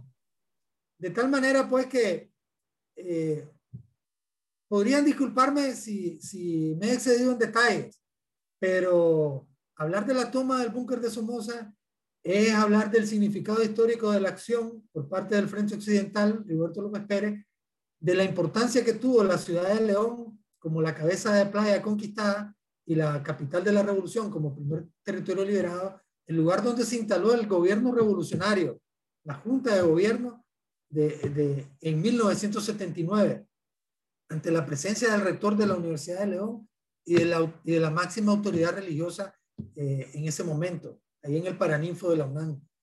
Y es hablar de, un hecho histórico que si se analiza de manera objetiva, fría y crítica, demuestra que, que el Frente Occidental Rigoberto López Pérez fue realmente el único frente guerrillero que avanzó hacia el objetivo buscado por todos los frentes guerrilleros, como era la loma de Ticapi y el búnker de Somoza. Hay algunos que quieren negarle la importancia a este hecho, dicen, no, eso era lo importante, lo importante es que fue una victoria colectiva del pueblo, del Frente Sanita, todo eso es cierto, pero esos mismos que dicen eso se han encargado de asumirse o de decir, no, el Frente Occidental no llegó, ustedes no estuvieron ahí, no fueron los primeros, fuimos nosotros, o fueron otros, o de negar el hecho, pues. Reescribiendo así la historia, pues alejándose eh, en gran medida de la verdad y no permitiendo entender realmente qué, qué fue lo que pasó. Pues. De tal manera que, que recordar este hecho con algunos detalles, los combatientes históricos revelan una gran cantidad de detalles que es imposible transmitirlos aquí, compartirlos aquí. Pero eh, esto pues, es el resultado de, de, de, haber estado estudiando desde 2015 este tema de la lucha del Frente Occidental, de estar investigando, eh, de consultar casi 40 libros, de revisar videos, de recoger por lo menos 17 testimonios de, combatientes históricos y de analizar y de tratar de concatenar de manera sistemática todos estos hechos que, que demuestran, pues. Todas las evidencias demuestran, las evidencias escritas, de videos, testimoniales, analíticas, demuestran que fue el Frente Occidental, Roberto López Pérez el primero en llegar a la, a, a la loma de Ticapi, el búnker de Somoza, entrar a la capital Managua el 19 de julio de 1979. Como dice el compañero Orlando Núñez Soto, muchos fueron los pretendientes de tomar el búnker, pero no todos lo lograron, aunque él no dice quién lo logró primero. Y también señala pues que eh, el búnker era el, el, centro del poder, representaba el poder, era el poder. La toma del búnker era necesaria, pero no era suficiente. Claro, después seguía la construcción de la revolución, que fue una etapa difícil. El triunfo de la revolución fue muy difícil, pero la defensa de la revolución y la construcción de la misma fue mucho más difícil. Así pues, el Frente Occidental Rigoberto López Pérez hizo honor a su nombre, el de Rigoberto López Pérez, porque si este héroe y poeta inició el principio del fin de la dictadura el 21 de septiembre de 1956, el Frente Occidental Rigoberto López Pérez le puso el sello de garantía al triunfo de la Revolución Popular Sandinista el 19 de julio de 1979 en las primeras horas de la mañana de ese día jueves. Muchas gracias. Esta es la tanqueta Araceli. Se está preparando el asalto final al cuartel departamental de León. El 20 de junio de 1979. Ahí van la, la columna guerrillera del asalto del cuartel departamental en la ciudad de León la flecha señala a Fanor Urroz Mariano, sin camisa y con sombrero. Ya entró la tanqueta Araceli al comando departamental. Siguen las acciones. Este, este niño que va aquí es Francisco Rosales. Mm. Tenía aproximadamente 14, 15 años en ese momento. Esta es la rendición de la Guardia Nacional. Este compañero que está con casco y con un fusil Galil se llamaba Francisco Gutiérrez. José Agustín Reyes con un fusil Garan, este es el general Ariel Argüello. Este es su hijo, que está sin camisa. Aquí ya los guerrilleros están hablando de cómo van a distribuirse las armas recuperadas. 300 o 400 fusiles, 25 a 30 cajas de de municiones de ametralladoras 30 y 25 a 30 cajas de municiones de ametralladoras 50. Fanuro Rojas sin camisa. José Lenín Valle Ruiz. Y un compañero que le decían Balto, este compañero. Ahí está Fanoro Rojas, José Lenín Valle Ruiz. Balto, Francisco Rosales. Y este compañero eh, que le decían el estiliano, Pablo, eh, Pablo Bonilla, este compañero. La ciudad de León eh, se ha comenzado a limpiar. La iglesia de Sutiaba, perdón, la iglesia de San Sebastián destruida por los bombardeos y por los disparos de tanques y tanquetas de la Guardia Nacional. Una vista desde la Catedral de León mm. hacia el centro histórico. Las cárceles del Fortín de Acosasco las fuerzas del Frente Occidental entrando a Managua con una de las tanquetas, el derribamiento de la estatua de Anastasio Somoza García el 19 de julio del 79 de Managua, después que las columnas del Frente Occidental han pasado, el derribamiento de la estatua de Luis Somoza de Baile, allá por, por donde ahora es Metrocentro, y ahora es la Plaza México, la estatua que mencionamos derribada y ahí está Noel Antonio Murillo Toruño, el comandante cero. Aquí van las, las, columnas del Frente Occidental avanzando allá en el complejo de la Loma de Tizcapa. Este es el Chile Marco, es una foto video. Aquí va el Chile Marco señalado por la flecha. Aquí está el Chile Marco, Oscar Antonio Cortés Marín, con Leopoldo Rivas Alfaro, revisando el archivo personal de Somoza. Oscar Cortés Marín, el Chile Marco con el periodista Alon Renninger. Allá se ve el Hotel Intercontinental. Estas son fotos y videos que muestran a los combatientes del Frente Occidental. Gustavo, Gustavo Rodríguez Vázquez y Mario Rodríguez Vázquez, este es el compañero que le llamaban Betín. Ellos van desfilando ahí, van pasando por el búnker de Somoza. Esta es una de las fotos en que están los dos hermanos Chocoyo, Gustavo y Mario Rodríguez Vázquez. Este es el Noel Antonio Murillo, Noel Antonio Murillo Toruño, el comandante cero, con uno de los hermanos Pepesca. Aquí está Leopoldo Rivas, como comentábamos, ya en las instalaciones del, complejo militar pues, de la Loma de Tizcapa. Esta es una foto inédita. Esta tiene el, pie de foto en inglés del periodista Bill Gentil. Este es el compañero Oscar, perdón, Noel Antonio Murillo Toruño, el comandante cero, así le decían en León. Están en la, habitación de Somoza. se parecía mucho al comandante cero. Se parecía, sí. Están derribando, quitando el, retrato de Anastasio Somoza García en la propia oficina de Somoza. Este es el comandante cero cuando ya los miembros del Frente Occidental están poniendo un poco de orden ahí, desarmando a, milicianos pues, que estaban en la periferia de, la loma de Tizcapa. El comandante cero del Frente Occidental, o sea, no del Antonio Murillo Somoza, pues, no del Antonio Murillo Toruño, perdón, en el área del búnker de Somoza. Y esta es la foto pues, que ya les había presentado, donde se ve más claramente a Noel Antonio Murillo, Noel Antonio Murillo Toruño, comandante cero, con la estatua derribada de Luis Somoza de Baile. Este es Noel Antonio Murillo Toruño, celebrando con dos de sus hijos en Managua, los cuales tenía varios meses de no. Estas últimas fotografías inéditas fueron, son cortesía de una hija de Noel Antonio Murillo Turuno, que son inéditas estas fotografías. Seguramente van a la cuarta edición del, libro La toma del búnker de Somoza.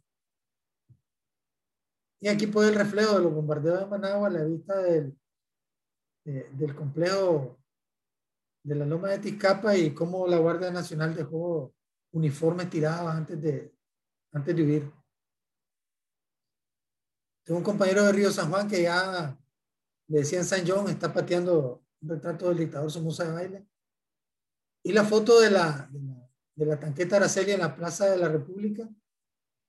Ya la concentración del 20 de junio y la portada del periódico Uno más Uno, que refleja la imagen que se volvió prácticamente la, la imagen símbolo del triunfo de la Revolución Popular Sandinista. Muchas gracias. Gracias. Ha sido un recorrido muy intenso por la historia. Eh, y, ya nos estamos aprestando para celebrar el 19 de julio, en el momento que salga publicado este video. Eh, yo te agradezco mucho eh, que me hayas dado esta entrevista. Y, bueno, pues este, realmente espero que este material sirva de, de, consulta para las nuevas generaciones, ¿no? Pero que también que lean el libro, La toma del búnker de Somoza, que, este, no es lo mismo ver un video en YouTube que, estar, que, que, realmente poder eh, leer el libro y ir para adelante y para atrás en la historia y cuestionarse y así llegar a una mejor comprensión, eh, todavía una comprensión todavía más profunda de, de, de, la historia del país, ¿no? Eh, pero eso sí que tu, tu testimonio es, es, muy importante porque vos has tenido oportunidad de hablar con toda la gente que ha sido los primeros protagonistas de, esta, de, los eventos que, que narras. Sí, bueno, el agradecido soy yo. Realmente me ha dado una gran oportunidad de poder compartir con más personas eh, estas investigaciones que son cualitativas, pues de tipo historiográfica, que han representado un estudio donde he aprendido mucho Y quiero recordar, pues, que, el libro La toma del búnker de Somoza en su tercera edición se ha estado vendiendo en la librería de Don Aldo Díaz Lacayo, en el Centro Comercial Managua, una librería que se llama precisamente Rigoberto López Pérez. Y también en el Centro Cultural Pablo Antonio Cuadra de Ispamera, ahí por Metro Centro. Y en, en Radio Venceremos se ha estado vendiendo. Además, eh, hay una versión digital que se está vendiendo en Amazon, donde solo eh, basta poner el título del libro pues, y, se encuentra en Amazon. Y, pero eso está enfocada, pues, sobre todo a las personas que viven en el extranjero, nicaragüenses o de otras nacionalidades. Y pensamos que seguimos recopilando material testimonial y fotográfico, pues, como el que les presenté, y que potencialmente puede existir una cuarta edición, pues, aunque sea digital, pues. Muchas gracias nuevamente, ha sido un honor compartir con usted. Y mil gracias nuevamente.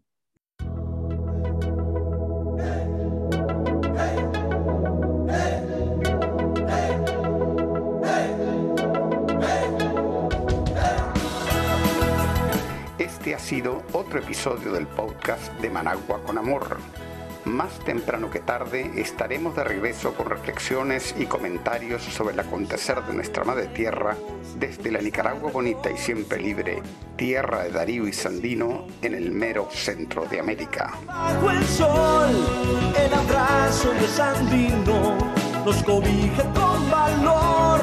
Nos inspira en nuevos tiempos, Nicaragua de mi amor hemos logrado juntos las victorias con amor. Hemos gritado al mundo